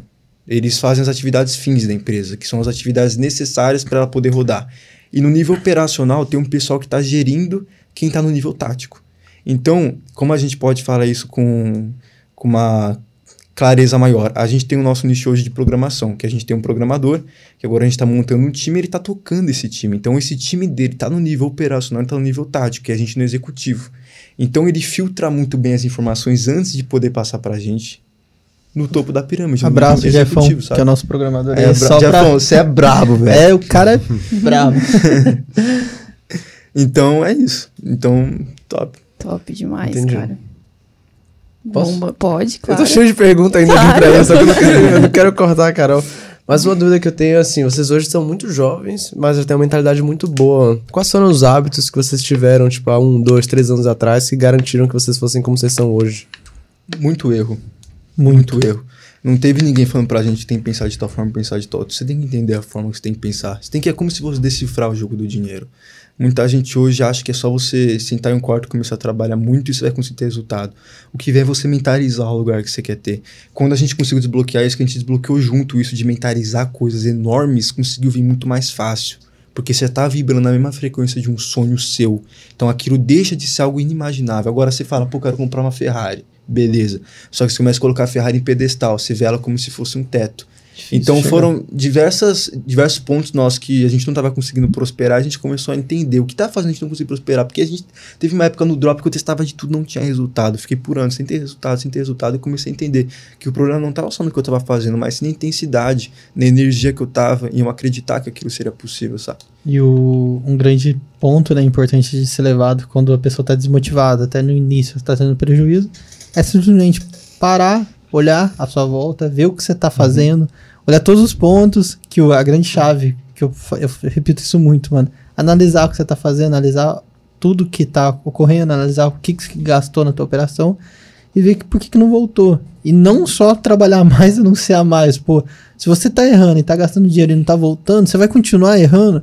Para, meu. Simplesmente para, olha a tua operação e, meu, principalmente, tenha calma, que vai chegar muito do, do nosso resultado que a gente alcançou hoje, porque a gente ficou muito, eu, por exemplo, e o Felipe ficou muito obcecado por viver da internet. A gente queria ter uma vida muito foda, mano, que é a vida Porque que a gente viver... tem hoje. A gente quer exagero. Essa que é a grande é, realidade. A gente quer poder ter. Mesmo, pô. A, assim, tipo, a, a gente quer poder é bater, isso, bater no peito e falar: nós temos uma das maiores empresas de infoproduto do Brasil. E construímos A gente sozinhos. quer poder bater no peito. Hoje a gente não tem uma das maiores Legal. empresas. Estamos longe de ter. Mas daqui a dois anos isso vai ser real. E vocês. Pô, tá ficando aqui gravado pra vocês. Depois vocês cobram. É. Vocês já vão saber do resultado. Mas é. Mas um ponto muito foda. Que é, mano, posso falar essa palavra? Desculpa. Um ponto muito interessante é. É, você tem que amar o processo. Muita gente hoje fica revoltada com o processo. É, leva como algo chato. E o processo tem que ser algo prazeroso. Eu aprendi com o Yuri isso. Abração, irmão que, que ele me ajudou muito a amar o processo. Antes eu reclamava muito, eu ficava muito revoltado de eu ter que ficar trabalhando muito e sem ver resultados, só que eu comecei a ter amor pelo processo, ter amor às dificuldades. Entender o erro não como algo ruim, mas como algo bom. Quanto mais rápido você errar, mais rápido você vai ter resultado. Muita gente hoje começa, o cara não quer errar. Às vezes o cara vai começar um negócio, ele erra, o pai dele chega para ele e fala, eu falei pra você que não dá certo tipo de pensamento que é esse? Não faz sentido algum isso. O erro ele faz parte. Se você não erra, se você vai ter uma dificuldade depois, como você vai conseguir passar por ela se você nunca errou? Quando você erra, você consegue entender tudo que você nunca mais vai fazer. Então você só vai fazer o contrário, sabe? Inclusive, Então- foram, foram os perrengues de vocês que trouxeram perrengue. vocês Muito, aqui muito. hoje. Eu vou falar né? pra você, acho que os erros, meu, foi muito, e não foi pouco, mano. Nossa, meu Deus do céu, foi muito erro. Conta Mas aí um perrenguinho pra gente que vocês passaram aí. A gente pode contar que- um que, que É, aconteceu. É, é que são vários. É, mano. que são vários. Se a gente for Nossa parar aqui, a gente vai ficar. Acho que vai passar de um dia o podcast, vai ter perrengue no final.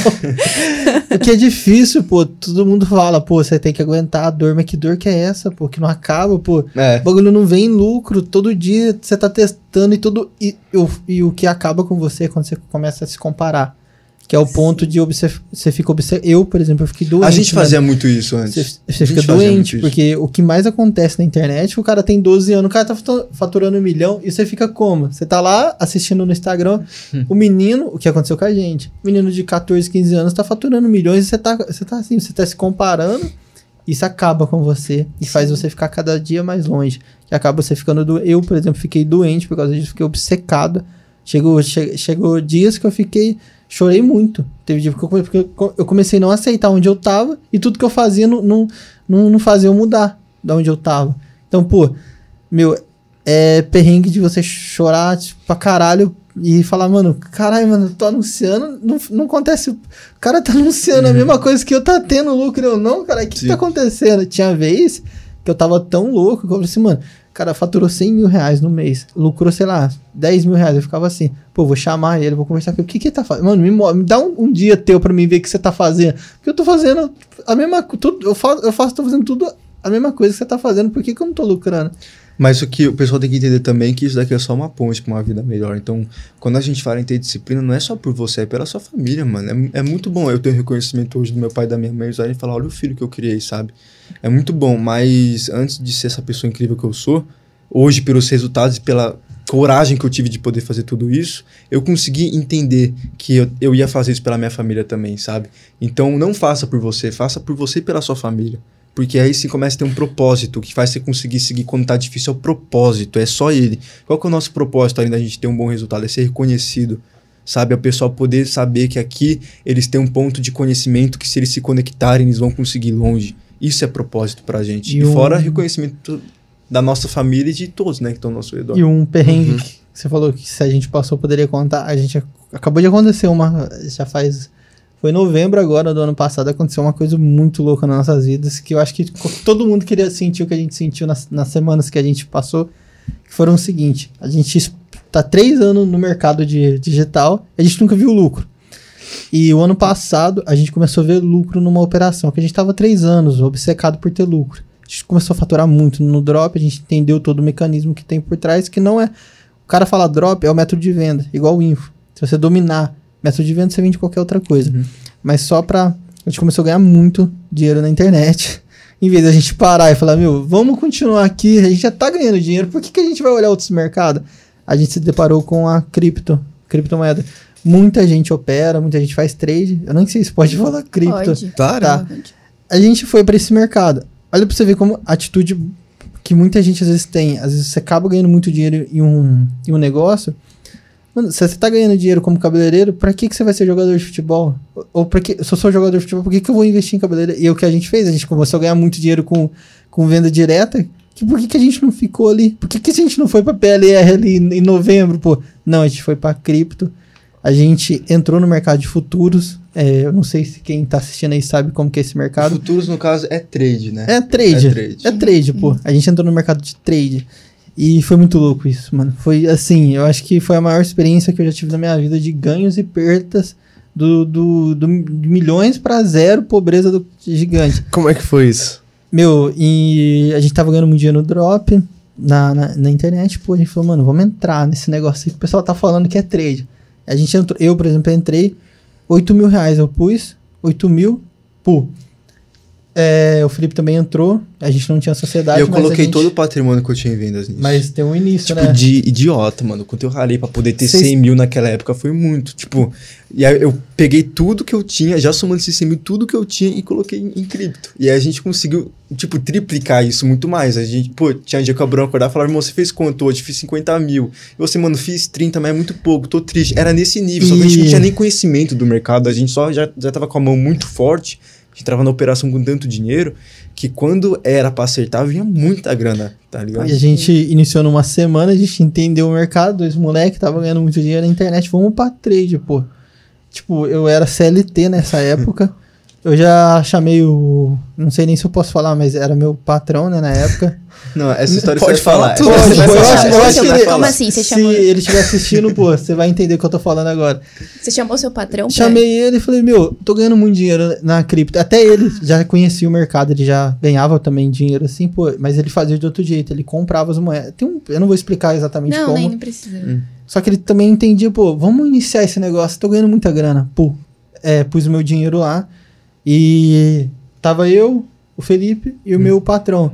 E num dia, a gente pôs uma, uma grana legal lá, pô, 30 mil reais um dia. 30 mil reais. Olhava na conta, pô, 30 mil. Caralho, mano, é muito dinheiro. Pô, esquece o drop, liguei pro Felipe, irmão. A gente tava Larga a mão de mano. internet, mano, isso não vira nada, Sim. pô, tá louco. Olha isso aqui. E a gente não sabia Mas nada isso de daí, trade. calma aí, nada, Abrão, nada, nada mas só falar um ponto, isso daí é porque a gente tava cego. O potencial do digital ele é gigantesco. A É, gente viu isso que- nessa operação que a gente criou junto, só que na Acho que hora. depois a gente É. leva esse ponto. Sim, que é o- só, sim mas, mas na hora a gente acabou ficando cego. Por isso que a gente acabou indo pra esse Mano, mercado. não, não tem como não ficar cego, pô. Porque, tipo, eu falei pro meu. Pro, ficaram deslumbrados. É, não deslumbrado. tem como não ficar, porque eu, eu tava deitado na minha cama, o despertador ia tocar pra mim trabalhar, tipo, era sete horas que eu ia trabalhar, acordava umas seis e meia. Mano, eu vou entrar numa operação que nem via mercado. Pô, eu entrei. Não vê nem gráfico. Pô, finalizava 30 mil reais. Ganhei 30 mil. Falei, mano, tô deitado. Ganhei, mano, larga a mão de internet. Em poucos Não, minutos. foi literalmente Não deitado. existe nada no mundo que dá mais dinheiro. É que eu nem sei, porque se eu soubesse, então eu tava milionário. Aí liguei pro meu patrão e falei assim: eu quero conversar com você porque eu quero, não quero mais ficar na empresa, porque eu tô ganhando muita grana e não tem pra que eu ficar, né? Aí eu tava no mundo ilusório. Eu falei, mano, daqui três dias eu tô milionário. Aí eu conversei com meu patrão, a gente entrou em um acordo que eu falei assim, meu, eu não quero nada da empresa. E eu, era, eu sou muito grato para onde eu trabalhei, que é um ponto importante, que muita gente não gosta do CLT, mas o meu CLT que eu trabalhei, eu amava o que eu fazia. Realmente, eu, eu quero muito mais empreender do que trabalhar no CLT, mas não, não diz que o CLT era ruim, eu não falo que o meu CLT foi ruim. Só que era mais cansativo por faixa de- do seu tempo. Beleza, chamei o patrão, falei, meu, vamos para esse mercado, mano, olha o tanto de dinheiro que a gente tá ganhando. Ele investiu também um dinheiro alto. Meu, dali a pouco pedi minha demissão do, do meu trabalho. Liguei pro Felipe, falei, mano, olha isso aqui, mano, desisto de marketing. Isso aí não existe, mano, isso aqui é o melhor que tem. Meu patrão também. Então, simplesmente, eu saí da empresa no segundo dia de trade, saí da empresa porque eu tava ganhando muita grana. Falei, não quero nada da empresa, não quero seguro, não quero nada. Eu assino minha demissão. Meu Deus. Saí, meu patrão foi junto comigo. O patrão dele foi junto pro trade também. É, Gente disso. do céu. Aí, nessa semana, eu falei assim, aí eu, como eu falo, né, a família humilde, cheguei pra minha mãe, mãe, vamos lá no mercado, pô. A gente foi no mercado, tinha meus cartões, o meu dinheiro todo, eu, eu vi que tava muito dinheiro, então não tinha pra que eu ter dinheiro em conta bancária. Era só dinheiro em trade, porque eu sabia que o trade dava mais dinheiro. Tudo em cripto, no caso. Tudo, Limpei 100%. Não tinha todas nada a- na conta. Limpei todas as minhas contas bancárias, deixei tudo no, no trade. Pô, eu chamei minha mãe, tenho meus cartões de crédito, eu rodo pelos meus cartões e no final do mês eu tiro o trade. Aí cheguei, minha mãe, vamos lá no mercado. Pô, foi. Uma escola que você quiser dentro do mercado, que você quiser. Pô, fez três carrinhos, mano. Um só de salgadinho, de coisa. Eu falei, mano, vou comprar tudo também, só de raiva, né? Porque eu nunca tinha comprado, que eu comecei a ganhar dinheiro na minha. Foi, mano, foi ano passado que eu comecei a ganhar dinheiro de verdade, pô. Então, pô, fiz os carrinhos, pá, três carrinhos, já fui no mercado, fui pagando, tava rindo à toa, mano. Tava vendo os outros assim, falei, nossa. Comprou ouro também, né, mano? É, aí foi o Puta ouro. Cheguei no meu patrão, né? Que por coincidência a sogra dele vendia ouro. Encomenda aí a corrente mais grossa que você tiver. Meu Deus. É, aí eu falei, e a tá- como é que vai pagar a vista no Pix? Mas eu vou pagar no final do mês, que é onde eu vou finalizar meus trades, depois eu saco e tal. Comprei o ouro. Mano, e também, ô mãe, como é que tá a casa? Vamos reformar? Vamos! Começou uma puta reforma na casa. Chamei Nossa, De cara, pedreiro. toda semana. Gente. Mano, já veio Pedreiro cobrando. Três, quatro pedreiros, pô, começou a reformar, pô, começou a que- quebradeira, quebrou a casa toda, mano. Eu tava lá só no trade, falei, mano, eu já vou sacar esse dinheiro, já pago os trades, pá, não sei o quê. E. É, aí eu falei, mano, quer saber? Eu vou reformar essa casa, vou comprar outra também, porque eu já tô começando a ficar com mais. Era todo dia, era, era uma coisa de louco. Um dia eu fazia 30, no outro dia eu fazia 50 mil reais de lucro. Um dia o Felipe me ligou e falou que fez 100 Mano, mil reais de lucro. Pega De essa. lucro. 100 mil reais de lucro ele fez. Pega E- essa. Num único dia, em 24 horas, o cara fez 20, 100 mil. Eu tava na tem outra. Bahia, eu tava na Bahia no final do ano, antes de acontecer o. Enfim, deixa pra É. final aí. Não, a gente vai falar. Depois a gente fala. Não, agora não. Agora já fala porque Não, contexto porque tem um, história, né? tem, um, tem um ar aí que é, eu me iludi, me iludi muito nesse mercado. Nós dois. Altas dívidas e Sim. no meio dessa semana, só pra depois se fala, liguei pro Felipe e falei assim, mano, eu já tô comprando tacar, já comecei reforma, já comprei ouro. Falei, mano, o que que tá faltando? Uma Porsche, pô. E aí, Vou É, comprar uma é, Porsche. é isso que tá faltando, Eu tô até pô. com medo de saber o que aconteceu. Pois mano, bem. liguei pro Felipe, mano, deixa eu falar essa Vamos, parte. vamos comprar uma Porsche. O Felipe ligou pra mim e falou: usada ou zero? Mano, zero, pô, que usada. Onde que vai Pelo estar, amor mano? de Deus. Como é que faz pra pedir a- a nova? Liguei pro meu patrão. Ah, eu também quero. ah, então bora nós tudo, mano. A gente foi na Porsche, foi até a primeira vez que a gente se viu pessoalmente. A gente tava três anos, a gente nunca, se, nunca Uhum. tinha se visto pessoalmente. Namorado virtual, a mesma coisa. nunca tinha se visto. Chegou lá na Porsche, eu falei, nossa, olha esse carro, pô. Eu olhava os meus trades e falava, nossa, olha aqui, mano. A gente tava dinheiro estourado mesmo. Era tipo, o nível de fazer dinheiro muito simples. Tipo, a gente só jogava pra cima, pra baixo, sem nem entender do mercado. mercado. E, E tudo dava bom, certo. e É que dava bom, Todo velho. mundo falava, Nossa. o Bitcoin vai chegar a 100 mil. Ah, chega a 100 mil, pô. Sim, eu vou embalar mais três Porsche. É. E tá- E realmente, se a gente for calcular os lucros, eu tava bolando. Ah, pô, então se eu calcular 30 mil, tá 50 mil no final do mês, eu fecho com um milhão. No pior, da- o o, o pior lado, eu fecho com um milhão de reais de lucro. A gente começou, começou. Aí teve um dia que eu não posso falar muito dele, porque eu vou emocionar. É, Não, viado, pode falar, Brão. Eu quero exclusivamente que você fale. Você Não. pode colocar na parede, que mas é você um vai falar assim. É um perrengue. emociona. Vai um falar assim, mano, perrengue querendo muito- saber. Bora. Não vou falar. ah, para. Continue, depois eu falo. Tá, pô. mas então falar. É, a gente tinha se encontrado em São Paulo pra poder encomendar a Porsche. Pô, eu tava com 17 anos, não tinha nem 18 anos ainda. Eu falei, mano, vamos personalizar uma no site. Então a gente abriu o site da Porsche, a gente personalizou o carro inteiro pra gente, a gente encomendou. Cada um com um. Assinou contrato Sim, na sim. Porsche. Isso quando você vai pedir um carro, eles Hum. te dão um puta documento, assim, Mano, é um. de assinar. Tipo, você tem que porra, mano, declarando que o você valor- realmente vai comprar o carro, né? Lembrando que o valor total, eu, eu não vou falar isso daí por, nossa, tô me vangloriando, porque daqui a pouco você não entender a merda que deu isso. É o perrengue realmente. mas, mas tava mais ou menos uns 1,8 milhões em carro pra gente poder Meu pagar. Deus. Que ia chegar em um ano. Acho que nós dois juntos, É. tava 2,400. Não, Porque sim. era um e dois. É, não, e outra, e também tinha a Porsche do patrão também. É, do, do É. patrão ainda, que ele também pediu junto. Então Mas- ele foi com nós. Mas aí a gente fez o carro inteiro do zero, a gente personalizou cada detalhe dele, a gente encomendou o carro. E- E, roda. que ele tá encomendado ainda por É, sinal. um tá dia vindo pra cá, aí. só que agora teve a guerra, tudo vai atrasar tudo. Mas beleza, a gente encomendou o carro, tava feliz da vida, pô. Meu pai e minha mãe também, a percepção que eles tinham de, pô, mano, meu filho com 17 anos encomendou o carro de um milhão. Meu pai foi pra todos os amigos dele, pra todo mundo. to- todo Normal isso, mundo normal ficou sabendo do carro. E aí, deu mais ou menos em outubro, mais ou menos, a gente tava passando por mercado, a gente tava passando por um momento que o mercado cripto tava muito instável. Era um momento que eu tava viajando em família também, eu tava na Bahia. E eu tava sem internet. A internet ela tava muito ruim. Eu entrei em uma operação com 500 mil reais em margem alavancada, que era tudo que eu tinha. Entrei, foda-se. Entrei. Entrei na operação, fiz 100 mil de lucro nela, fechei. E aí à noite, mano, tava me sentindo muito pá, porque eu tava na praia. Ele me ligou nessa noite. mano, "Irmão, fiz estourando 100 de mil." fazer dinheiro. Para, mano, para. E aí, e aí eu fui lá à noite e entrei de novo na operação. Mas eu tava sem sinal, então não consegui fechar a operação. E depois, quando eu voltei a ter sinal de novo, eu vi que tava com 30 mil dólares negativo na operação. Falei, fudeu. Já era. E o mercado não parava de cair. E aí aconteceu.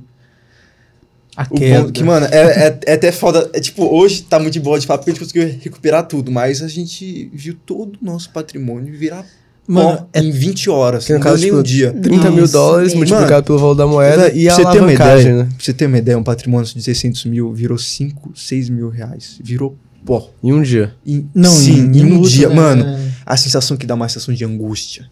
De arrependimento tão forte. E- Porque no dia anterior você tava rico, mano. E no outro você, tipo, você perdeu tudo e não tem o que fazer. Você perdeu pelo mercado. O mercado cripto funciona assim. Quem perde, dá pra quem ganha. Pronto. Se você tá perdendo, você só vai dar só pro cara que fez o contrário do que você fez. Então a gente quebrou, mano. A gente E- perdeu, tipo assim, tudo, velho. Tudo. De ficar assim, mas você imagina, a gente com dois potes pra pagar em contrato. Muita Mano, coisa. e os pedreiros? Mano, foi. Você tem que fazer pedreiro da obra Mano, cobrando. na, na, na hora que eu caí, mano, eu tava. Eu tenho um gol, um gol bolinha, pô, um sonho meu de criança. Tem até. Tem até. Tenho até. Tenho hoje ele ainda. Pô, eu montei no meu golzinho, tava, eu tinha comprado os ouros e comprei minha aliança. Que, que é. Bora. Bora, fala. De, de noivado. Eu falei, mano, É que ele emociona. Aí. eu entrei dentro do carro do golzinho, falei, mano, tô aqui dirigindo. A, a minha noiva morava em outra cidade, porque era por causa de trabalho. Caralho. Bora, forte, Não, é que é foda, mano. Falar, porque realmente. Mas é difícil, é difícil. Mas são, bora, Bruno. São três anos de, de marketing ser perdido em um único dia, pô. Aí simplesmente entrei numa operação, falei, mano, vou entrar e já era, mano. Eu sempre. Nunca erro. Você nunca errou. Eu nunca errei na, né, na- nas operações. Aí eu entrei, entrei no meu golzinho, falei, nem vou ver internet, certeza. Vou chegar lá e vai estar com 50 mil a mais. Entrei, subi, tava com a aliança de noivado. Quando eu fui abrir a porta do apartamento dela, eu olhei na operação, pô, negativaço. Eu tava dando aliança de noivado pra hoje é minha noiva e foi o pior dia da minha vida. Tanto que eu vou recompensar um dia pedindo ela noivar de novo, em casamento, dia. Pelo amor de Deus, ela tá até aqui. Que, pelo amor de Deus, que dia foi esse, mano? Foi o pior dia da minha vida, porque foi o dia que eu fui do, do ápice pra zero. Aí eu entrei, dei aliança. Mano, eu dei aliança de noivado hoje minha. Pra ela, soltei na mão dela, continuei no celular. Falei, mano, tô me fudendo, caralho. Já Fala, era, pô, amor, caralho. vamos fazer- Nossa, amor, que, que, que- Vamos sair pra jantar hoje? não, e nós ia sair, eu liguei antes de sair de casa, falei, mano, vamos, vamos num restaurante mais caro que tiver aí, pô, e foda-se, porque eu tenho o cartão lá. Pá, é, pedindo em noivado, pô, comecei a operação negativo, negativo, pô, não dormi essa E madrugada não parava toda. de cair. Não Nós parava, não foi o dia que caiu pra caralho aí, esses dias pra trás, pô, ah, não foi esses dias, dias pra trás, meses pô. aí. É que foi muito intenso, porque são três anos você acreditando que o negócio pode dar certo, e deu certo, você acreditou e deu. Aí por um deslize vocês perderam. Deslize idiota que a gente nunca mais vai cometer, que é muito bom a gente ter perdido, porque criou uma mentalidade muito grande. Pô, e eu acordei, não dormi essa noite, fiquei assim o dia inteiro, a noite toda assim no celular, falei, mano, vai voltar, vai voltar, e não voltava. Aí de manhã, umas 6 horas antes dela ir trabalhar, eu fiz assim, zerou. Realmente zerou. Zerou tudo o que eu tinha em três anos e tinha multiplicado isso pra quase 500 mil também, que foi contabilizado eu e o Felipe dá mais de um milhão de perda. Meu, zerei minha grana. Então, tipo, em, um- em uma semana eu tava rindo à toa, tava zoando todo mundo, tava fazendo mil e outras coisas, comprando coisa pra caralho, negociando até uma casa pra comprar. Passa um dia e não tem mais nada, porra. E é uma sensação desesperadora. É uma angústia, mano. É um aperto no coração. E uma o- sensação de mágoa, velho. E o pior é o que eu, que eu fiz, mano. Eu, eu negociei tudo no cartão e tudo na fala. Então, como é que eu ia Eu tinha pedreiro pra me pagar. Eu tinha os ouro que eu tinha comprado, que era aliança, tudo. Eu tinha, eu tinha as Porsche, mano. Eu falei, mano, como é que eu vou pagar, mano? Eu tô- olhei na fatura do cartão, falei, caralho, mano, como é que eu vou pagar isso aqui? mano? 50 mil de fatura, eu lembro. 50 conto de Mano, era, era uma conta Tá gigantesca. eu falei, mano, como que eu vou recuperar esse dinheiro? E como... Aí, tipo, nesse dia meu mundo caiu. E, tipo, é, eu não tinha mais nada. E realmente, então eu fui do iniciante de novo. Falei, mano, não tem nada. E uma dívida gigantesca que eu tinha prazo pra me pagar. Eu não tinha mês que vem. Ou não me... Se realmente, se eu não pagasse, ia acontecer merda. Porque eu tinha pedreiro. Os pedreiros me ligando. e eu punha meu celular no, no, no avião. Pô, eu não, não vou Nossa, nem meu. atender, pô.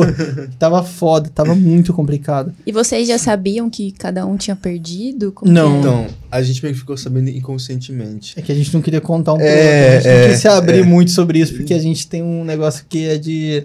Não, tipo, pô, de- tipo assim. Porque é ruim você falar que você quebrou e outro É, cara tá lucrando, é. pô, porque quando um toma no rabo é, é sozinho, mas quando Sim. dois realmente é, caem, eu acho que é engraçado, porque depois você ri pra caralho. Tipo, Tipo, dá-se uma sensação de que, tipo, eu tô mais seguro agora. Pô, agora a Bron quebrou junto comigo, eu não tô sozinho. pô, pelo menos eu não fui o único que fui assim. tá? Mas depois aí, o que, que eu fiz, né? Que foi o grande lance, acho que o grande primordial nosso, que mudou realmente a chave nossa. Foi você cair, quando você cai ou quando você tá iniciando, você, meu, acreditar que realmente pode virar. E a gente foi pro mercado que a gente sabe que é, que é o nosso, né? Que é o vendas online. Aí eu iniciei de novo no vendas, consegui recuperar um, um, um meu valor, parcelei meu ouro, porque eu não conseguiria pagar em um mês. Conversei com os pedreiros. Liguei pra ele, meu, é o seguinte, pô, eu vou pagar todo mundo, o cara da casa, você vai comprar casa ainda, Brão? Ah, não, acho que eu vou deixar, eu acho que eu vou ver outras opções. É nada, tinha dinheiro pra nada, pra nada. Cartãozinho, consegui pagar, voltei com as vendas, consegui repor. E aí, nessa hora, eu percebi que o meu propósito não era trade, muita gente consegue, mas o meu era vendas online e a gente se E encontrou já tava muito. dando muito certo. Muito. E a gente Mas- foi boot de ter Quanto saído. tempo vocês recuperaram? Então, aí que foi logo mais. Tipo, de tudo que a gente fez, o mais exponencial foi isso. A gente tava muito abalado que a gente perdeu, porque não era pouco dinheiro.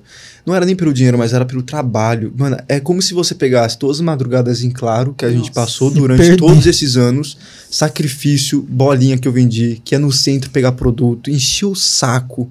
Nossa senhora. Você soma tudo isso e você perde tudo isso do dia pra noite. Em um então, único dia, você perde tudo, mano. Você mano. tem o teu mundo de 3, 4 anos e Sim. você perde o único. Mano, é, é louco Mas e aí, o que, que a gente fez?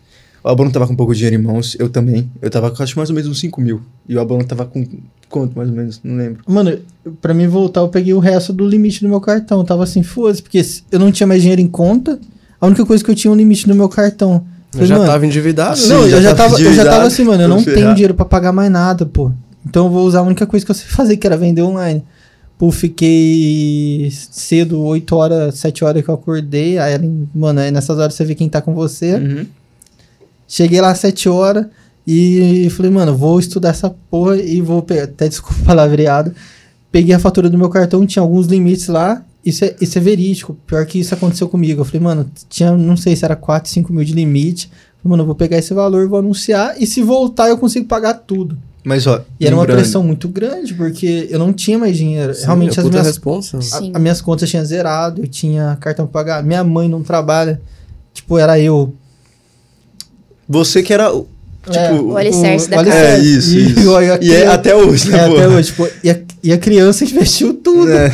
em um negócio que não voltou. Mas- Aí eu voltei nesse dia, consegui recuperar um pouco e tipo, depois de 20 dias consegui parcelar tudo, consegui um bom valor em vendas online, consegui fazer tudo de novo, consegui pagar minhas contas com as vendas, não tive, eu consegui um, um lucro, mas consegui negociar bastante que eu tinha de dívidas. Os pedreiros principalmente fiz questão de pagar primeiro, porque eles estavam enchendo muito meu saco. Sabia onde Mas você com- morava? É, eles estavam na minha casa, pô. eu não tinha- Mas Beleza. e também porque eles trabalharam também, e eu que fui com a atitude errada de, não, de fazer Uhum. o que eu fiz. Aí Sim. depois, lógico, a gente foi voltando, sobrou um capital das vendas que eu fazia o, o drop, né? E, Mano, a gente falou, mano, drop, a gente não consegue dinheiro pra gente fazer o que a gente fazia em trade. O que dá dinheiro hoje, que é o info. O info que dá dinheiro de verdade. O que a gente conseguiu ver dinheiro de verdade foi o info, mas nada contra o drop. Mas calma, só antes de falar um né? ponto. Antes da gente entrar nessa parte da operação. Nesse momento que a gente tava quebrado, a gente tinha um conhecimento muito bom, só que pouco poder de fogo, a gente não tinha caixa em mãos. Então a gente decidiu juntar o pouco que ele tinha com o pouco que eu tinha e poder focar só em infoproduto. Então foram lá dois meses nossos, e assim, que foram meses exaustivos que a gente passava a madrugada virada, só testando produto, entendendo o mercado. PLR, e... no caso. Isso. Isso. Só que a gente colocou tanta energia naquilo, mas uma energia tão forte, que nos nossos dois primeiros meses a gente tomou preju... nos nossos dois primeiros meses a gente tomou prejuízo, no terceiro a gente fechou com lucro. Eu não vou falar o lucro aqui que é muito É. alto, mas a gente fechou com lucro que eu não conheço ninguém hoje do mercado que fechou com O- lucro que a gente fechou em uma operação de PLR. O terceiro mês era. o- Novamente, eu tava me fugindo de novo, porque eu investi todo o meu dinheiro. A gente acordava às 7 horas, a gente não morava. é, Eu morava em uma cidade, Felipe em outra. Que é outro ponto que, se você quiser fazer realmente o negócio acontecer, meu, você não precisa estar junto. Eu e o Felipe tinha isso muito. A gente acordava às 7 horas da manhã, a gente iniciava uma call. Pô, eu deixava. Eu tinha dois computadores, né? Deixava o meu notebook aqui com a cal, ele com a dele, a gente trabalhando, trabalhando, trabalhando, a gente precisava falar, a gente conversa. Parecia que a gente tava no mesmo ambiente. A gente acordava às 7 horas. E, e, tipo, a hora que a gente finalizava isso era 4 horas da manhã. Porque se a gente não fazia isso o jogo virar, A gente Como- tava ferrado, mano. como que Duas gente- postes tava vindo. Isso pode chegasse um mês depois. Eu falo aqui pro meu pai, fala, pai, não tenho dinheiro pra pagar o carro, velho. O Abrão também fala o quê? Então você imagina a pressão que tava em cima da gente, mano. é, era muita coisa acontecendo. Mas isso daí é bom. Muita gente, às vezes, É. quando quebra, o cara fica depressivo. Só que você quebrar é uma, é uma característica que, se você é um empreendedor realmente raiz, você tem que quebrar, velho. Tem Porque, que pô. É, vai o que te dar. por aí tipo, mesmo, mano, né, vai te dar uma puta sabedoria gigantesca. não É isso que eu para. queria saber. Tipo, Não o que, é que para pra mudou? O que é que mudou no mindset uma vez que vocês passaram por essa experiência? A gente passou a valorizar muito mais o dinheiro e valorizar cada ação que a gente faz. Valorizar Legal. bem o Porque, dinheiro. mano, a gente tava. Foda. Gastar dinheiro à toa. A gente naquela época tava ganhando tanto dinheiro, claro, bem menos do que tá ganhando hoje. Mas eh, pra gente era tanto dinheiro que a gente parou de dar valor ao dinheiro. Então a gente chegava no shopping, ia comprar uma camisa 3 mil camisa, e a gente falava, mano, leva duas. E era assim, era tipo assim, nível da gente no shopping gastar 30 mil junto e tudo bem. Fazia- A gente perdeu a noção de dinheiro. Fazia- Chegava pra mim e falava assim, mãe, eu não tô tendo mais noção de dinheiro, pra mim tudo tá virando barato. E aí que tá o erro. Então, Então, 15 mil reais de lucro e achava que era Sim. pouco, pô. Mas dia. também, pô, a gente pediu sabedoria pra Deus. É e quando você pede importante. sabedoria pra Deus, tem que tomar cuidado. Porque a sabedoria, ela não vem em momento fácil. Ela vem em momento difícil. Faz todo sentido. Então a gente pediu, eu pedi muita sabedoria, o Abraão também. E Foi o muito resultado, primordial pra mim. também. e a sabedoria foi isso. Literalmente isso, foi a gente ter quebrado. Vocês querem sabedoria? Vocês querem realmente entender? Toma esse balde de água fria, que foi isso. Toma, pá. E Deus não dá uma cruz que você não possa carregar. Sim. Isso é um ponto. Deus não dá um fardo pesado pra um homem que não consegue carregar ele. E não, não peço, eu não peço cruz leve, né? Eu peço ombros fortes pra poder carregar. Isso, exato. E não para pra olhar no caída. Olha pra frente, pô. Cabeça pra frente. Pô, se você for parar pra você ficar de luto pelo que você passou, Nossa, acabou, velho. Eu entrava em depressão. É, não, acabou. É. Depois até pra você se levantar, pra você poder ajustar seu mindset, se você não tiver forte. E outra, também, claro, ter o Abrão do meu lado e eu também poder estar do lado dele fez a gente se levantar muito mais rápido, também. sabe? Porque é um meio que ajudando o outro a poder ter na hora sentimentos melhores, de não ficar triste com aquilo. Então, todos os dias, quando a gente tava quebrado, a gente fazia call noite para o único intuito, um motivar o outro. Então, o que, que a gente falava nessas calls? De sonhos nossos. De onde a gente vai estar. de Tudo onde, final de tipo, cal. do Trabalhava lugar que pra a gente ia caralho, chegar. Mas outra, final. fala, nesse momento que a gente quebrou, a gente não imaginava que nesse ano a gente já tá fechando o andar inteiro para uma operação digital. Foi muito pouco tempo isso, desde quando a gente quebrou até a construção dessa nossa sede, que a gente está fazendo agora.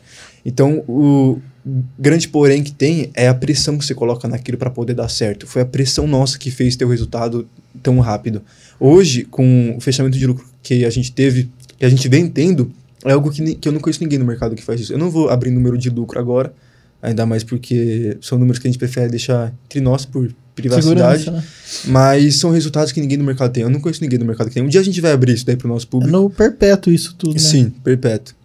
Mas o, eu acho que o grande lance de tudo isso que a gente tá vivendo, de estar até aqui no podcast, no KiCast, né? Foi a junção de duas energias, de dois propósitos, de duas coisas que você tem que parar, tem que olhar e ver qual que é teu propósito. Uhum. E a gente tem exatamente tudo que a gente vai e vai realizar e tudo que a gente vai fazer bem concretizado. Eu e o Felipe, a gente pensa exatamente igual.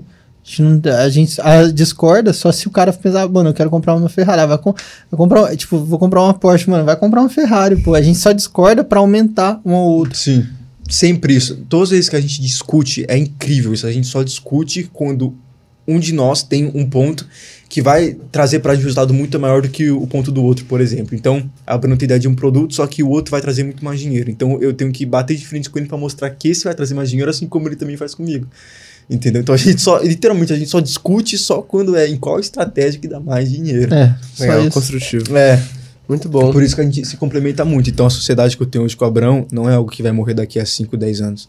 Se tem um- vida, um, pô. sócio, de verdade, mano, você mesmo isso, viado. Se tem um sócio que eu, que eu vou ter uma empresa pra sempre, é com você. Se eu tiver 80 anos, a chance de eu ter empresa com ele ainda é tipo de 100% quase. Porque o alinhamento nosso e o nosso propósito tá muito forte. A gente tá criando uma sede junto. Vão ter vidas que vão depender da gente pro cara poder comer, pra família do cara poder comer, por exemplo. E traz uma conexão incrível nossa. Incrível, É incrível, muita energia, incrível, pô. incrível, É incrível, muita incrível energia. nossa. Meu, sabe o que, que essa história merece? Hum. Um champanhe. Um champanhe? Uma champanhe. Ó, a verdade é que a gente costuma dar o presente, mas hoje a gente foi presenteado aqui por Sim. eles. Olha o presente que eles trouxeram aqui pra gente. Então é. Tá pensando que é fraco, galera? trouxeram um aqui, ó. champanhe aqui. A, a- apaga a luz aí, produção. Mas vai ter que acender o LED dela que tá desligado. Cadê aquela? Ó, Ó, champanhe acende no escuro, meu. Se tiver muito bêbado, você já vê a champanhe. Qual câmera vai mostrar, Jefferson? Na... Tá nessa aqui. Nessa Será que tá focando aqui? Acho que não, né? Não, não tá focando. Ah, mas dá pra ver que Dá pra brilha. ver que Dá pra ver que brilha. brilha, né? dá pra E brilha verde. verde. E verde. simbolizando a Keyfy, né? Mas aí um brinde a todo o pessoal da QFI. Prosperidade não só pra nós, mas pra toda a equipe de vocês. Saiba que o trabalho que vocês fazem é algo lindo. Nós aqui a gente valoriza cada segundo de vocês, cada palavra que vocês falam pra gente, cada experiência que vocês proporcionam pra gente, cada cuidado, carinho que vocês têm por nós. É uma honra enorme poder estar aqui. A gente não tá vindo aqui só, por exemplo, puta, experiência da hora é isso. Não, a gente valoriza cada ação que vocês fizeram, cada esforço que vocês fizeram. Agradeço também a todo o pessoal da direção da QFI, vocês foram incríveis. Uma em- experiência Em, em tudo, velho. Então, a gente só abre esse champanhe em datas muito especiais. Muito. Não é qualquer data. E hoje, por esse momento tão especial nosso, a gente vai estar abrindo esse champanhe. Isso é um pouco difícil de abrir porque tem que tirar esse lacre dele. então. Mas bora lá. Cara, muito obrigada pela presença de vocês. Já vou Ó. agradecer, Uhum. né? Mas ainda não acabou porque tem caixinha de perguntas, tá? Tem caixinha de pergunta ainda hoje. Sim. E bora beber champanhe e responder pergunta, né? Eu nem bebo, mas os caras fizeram uma promoção. Esse é o Falei, champanhe Marcelão, especial. esse daí você tem que beber. Vou dar, vou dar um golinho, Esse aqui respeito. ficou quase uma semana pra pedir champanhe. É, mó raro esse champanhe. É, tá entre os três maiores do mundo, esse champanhe aí. Qual o nome desse, desse champanhe? Dom Perrion Luminos. Dom Perrion Luminous. Isso. Olha lá. Eu vou tentar abrir sem fazer bagunça. Mas, ó, um, dois, três e. Aí a bagunça. Falou que não ia Ele fazer. tentou e não conseguiu. A rolha foi pro pouco. entrar no teto. O pessoal não vai chamar mais nós aqui. Já Mas fica claro Foi aí. responsa. eu Já vi mais bagunça. Pronto, é. Aí, ó. Ó, tem baldezinho ali. Não, mas já parou de pingar já, tá ótimo. Pronto. Põe aqui, ó. Põe o balde aqui. Ó, a rolha saiu pra cima, eu olhei pro teto, tipo, cadê o Cada buraco? KiwiCast uma surpresa, galera. Cada KiwiCast Legal, uma bora. surpresa. Você não faço questão de servir vocês também. Ai. Muito obrigada O Marcelo Posso- falou posso que não ia beber. sobre isso. Posso, posso usar essa aqui? Ô, Calma que Quer fazer um é. especial, né? É, jeito. lógico, né? Espuma vai, vai Muito. aqui pra Mas pra mim você bota um terço. Marcelão, mas, vai- só- mas olha aqui. Só. A última, Espuma vai vez, descendo, ó, tá vendo? I know. a última vez que a gente abriu esse champanhe foi o início da sociedade nossa. Só pra Ai, detalhe, né? Que legal. No Legal. caso, não o cara. início, mas o dia que o Abrão veio pra cá. É, que a gente realmente fidelizou Tá crazy, a, a nossa junção física, né? Pronto. E Muito hoje obrigado. é Carol, dia posso colocar de um pouquinho mais pra comemorar. você? Claro, por favor. Não ficou quase nada. E hoje é dia de comemorar, então, esse momento. Comemorar toda essa experiência que a Kify vem fazendo aí. Meu, batam um milhão, porque a experiência é gigante, meu. e lógico, vão bater mesmo, porque tem, precisa de dinheiro, pô. Trabalhar. É, vamos trabalhar.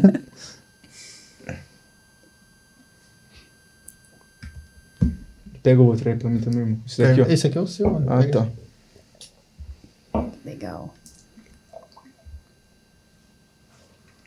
Pronto. Bora. E o brinde? Um brinde, lógico. Vou botar cá. O primeiro brinde do KiwiCast com uma champanhe, gente. tá? Um brinde. Especial. Um brinde especial. A todos vocês, A porque é mérito todos, todos de vocês dois. Carol. Sucesso e prosperidade, viu? Sucesso pra todos nós. Ao KiwiCast, a KiwiFi, a nós. A nós. Ó, dá uma, um- uma, uma fotinha pra lembrar ali, ó. Top. E nós abrimos uma caixinha de pergunta. Hum. Vocês topam repre- responder pra gente? Lógico. Bora aqui Então ver. vamos lá. Inclusive, não se esquece, hein? Deixa aí o melhor comentário que você aprendeu aqui com eles. Deixa o arroba do lado que eles vão olhar tudo e Sim. vão entrar em contato pra oferecer uma hora de call gratuita E um pra você tirar bônus. todas as suas dúvidas. Mais um bônus aí um que a gente bônus ainda não pode da- falar, mas É, mas um bônus ser legal. que enche pra- o bolso. É, enche o bolso, se é que vocês entendem. Bora lá pra caixinha de perguntas? Bora. Pergunto do. Eu pergunto, não. Pergunta do Diogo. É, para um iniciante no mercado de PLRs, o que é mais importante focar no início? VSL ou COB? Ele entender a estrutura inteira de vendas completa. Funil, né? Que a Sim, gente não, tipo, muito aqui. É, também funil, mas de início ele poder pegar mentorias. Tipo, só do cara pesquisar no YouTube sobre vendas, vão ter vários players que ele vai poder assistir. Players a gente chama em grandes vendedores da internet.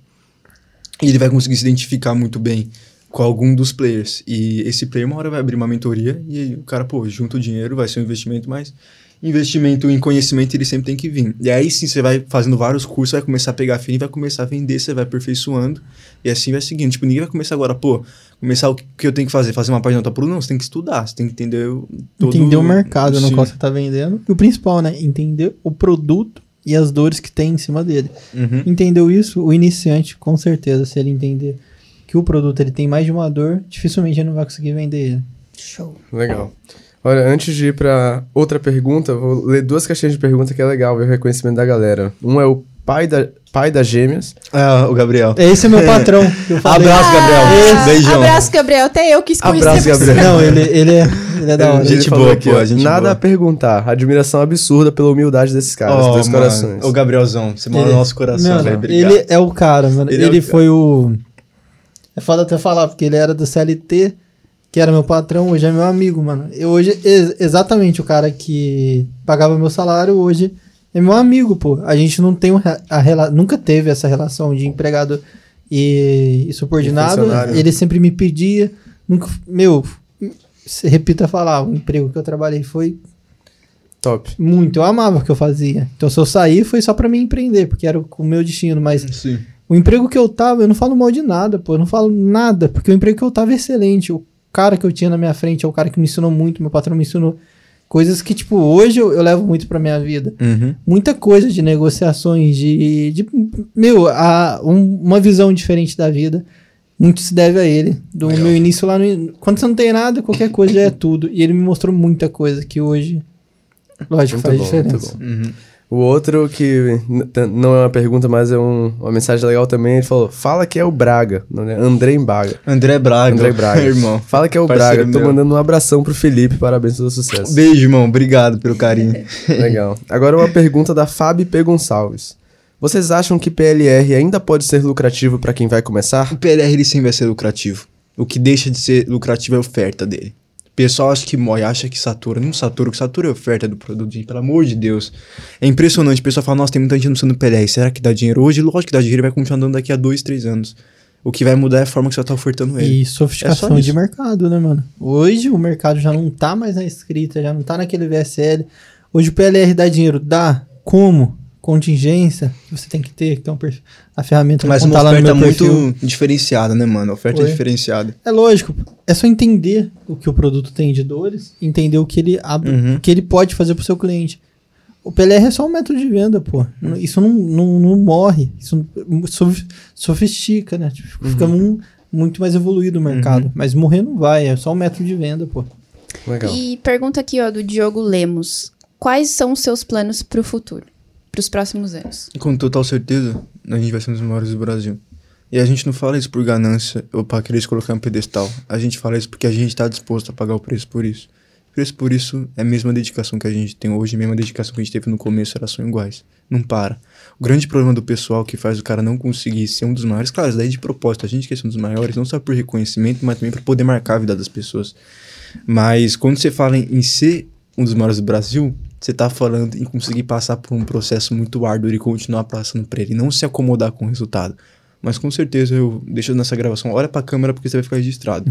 Nós vamos ser um dos maiores do Brasil e não só em questão de resultado nosso, mas também em questão de poder marcar a vida das pessoas e todo mundo que tiver um possível contato com a nossa empresa. É que quando você fala maior do Brasil, a gente entende que tem um processo por trás. que Não, a gente tá. tipo, pô, não tô falando que a gente vai ser o maior do Brasil. Mas pode falar. Mas mano, vai estar entre um dos Porque gente- maiores, sabe? Porque a gente vai pagar esse preço. A gente pagou várias. Não, né? mas, Compromisso público, é, não é, é, mesmo? é, É, sim, compromisso. sim, sim. Mas, nossa, lógico, com toda a humildade possível. É, a humildade possível. Porque são não é mas não é tanto assim, né? Aqueles assim.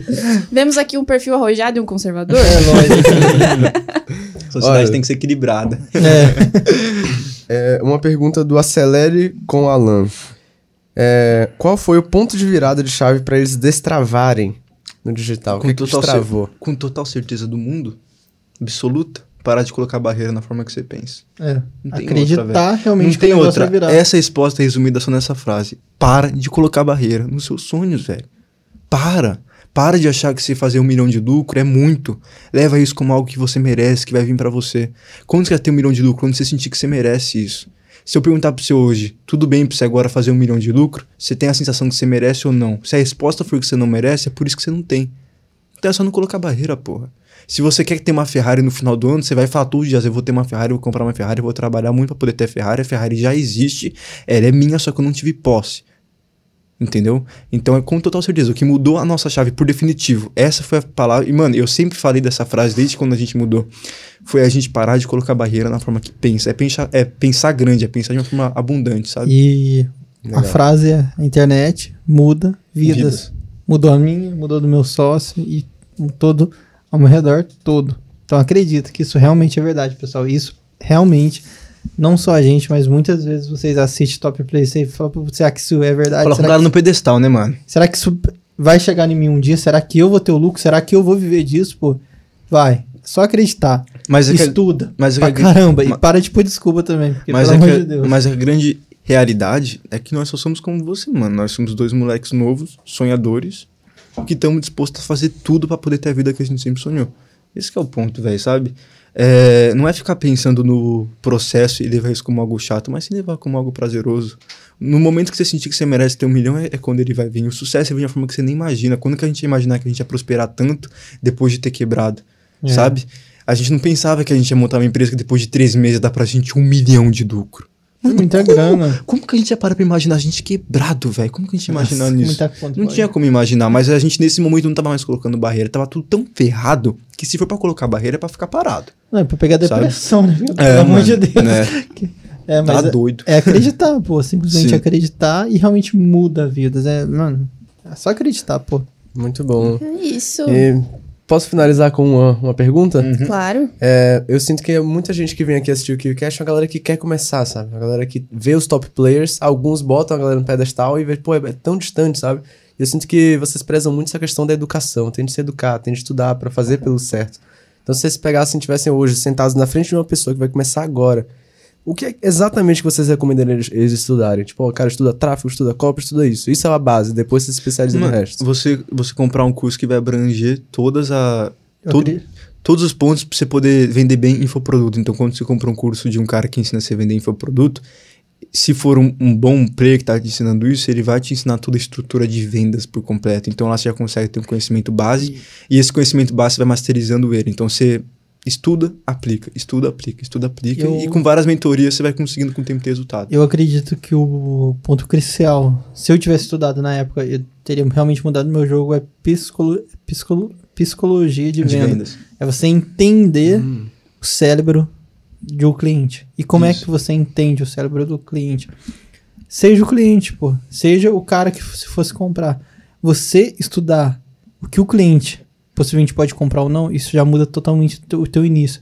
Se eu tivesse, se eu fosse três anos atrás, chegar em mim, Abraão, é o seguinte, pô, para de estudar tudo que você tá fazendo.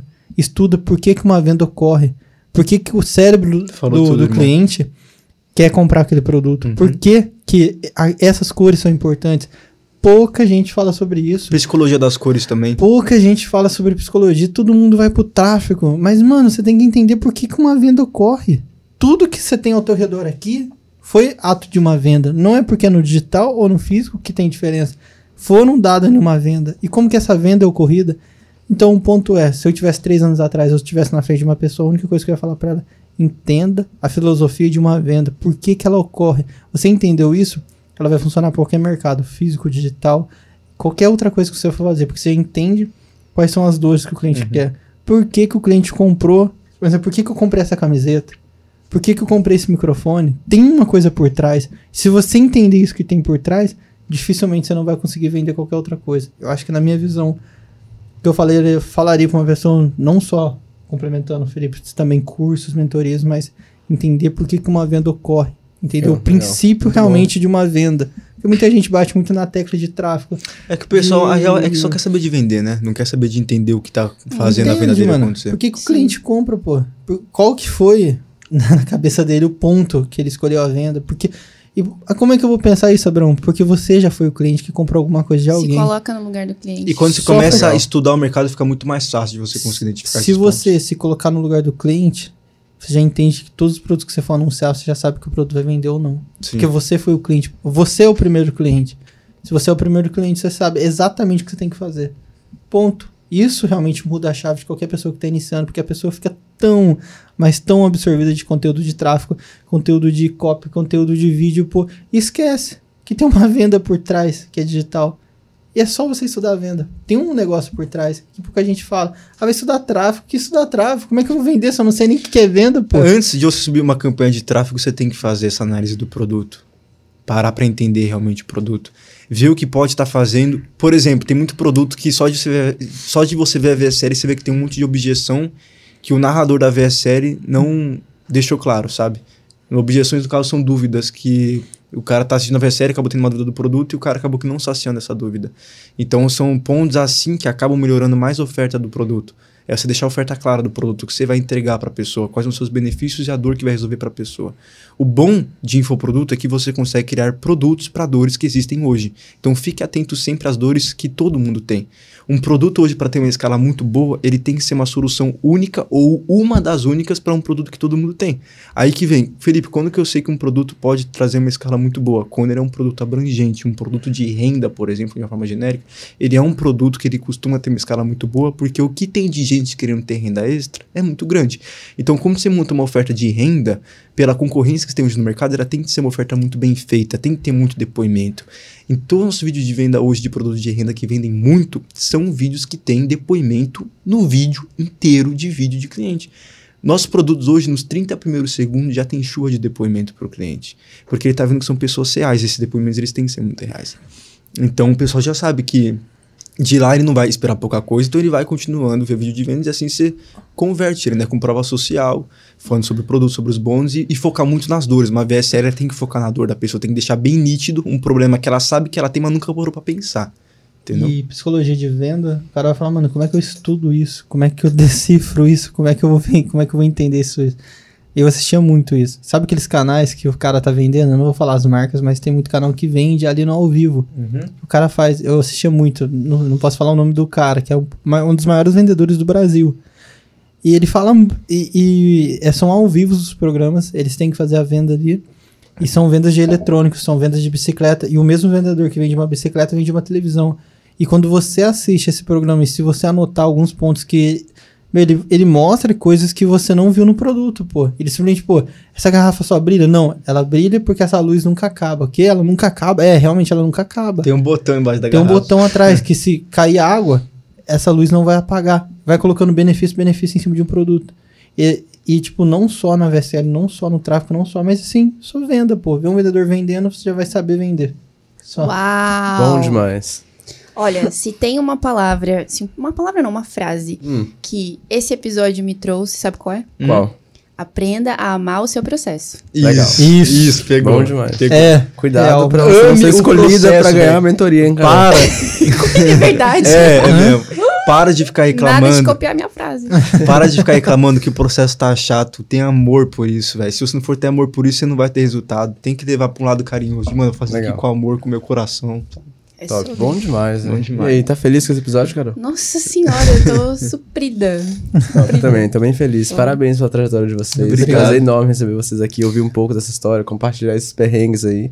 É admirável Uma honra também. nossa a poder estar aqui. Uma É. honra nossa poder estar É aqui. admirável ver dois jovens, assim, tendo tantos resultados e principalmente aprendendo com os próprios erros e Sim. podendo e querendo compartilhar isso com muita, muita, muita gente por aí. Mas principalmente ter humildade nossa de poder falar pro pessoal que realmente o cara tem que melhorar. Só desses pontos aqui, eu sei que vai ter muita gente que depois desse podcast, depois que o cara assistiu, o cara vai mudar completamente o mindset dele, a percepção dele de jogo e tudo. De jogo eu digo prender, sabe? Sim, a gente sempre sim. leva como um jogo isso. É. Em várias etapas. Bom demais. E aí, Marcelo, o que, que as pessoas precisam fazer pra assistir outros episódios como esse? Ó, então, de cara, né? Já deixa aí o like se você ainda não deixou. Comenta o que é que você aprendeu aqui com eles. Marca o seu Instagram para que eles possam entrar em contato com vocês, caso você ganhe. Lembra também de dizer quem é que você quer ver aqui no próximo episódio. Segue o canal se você não é inscrito. Ativa o sininho para receber a notificação. E Compartilha, com seus Compartilha. amigos. Compartilha. Ou deixa aqui a rede social de vocês Isso. pra galera poder pesquisar vocês e. Felipe.tambasco. Meu Vai nome é, aparecer aí na tela. é Abrão Isaac, mas no Instagram tá Zac Ramos Oficial. Ramos. Vai aparecer aqui embaixo. É, deixa aí. É Legal. isso aí. Então, Muito tamo obrigada. junto, até a e é. Obrigado, isso. pessoal. Uma honra poder. Até Valeu, o tamo próximo. KiwiCast. Até a próxima.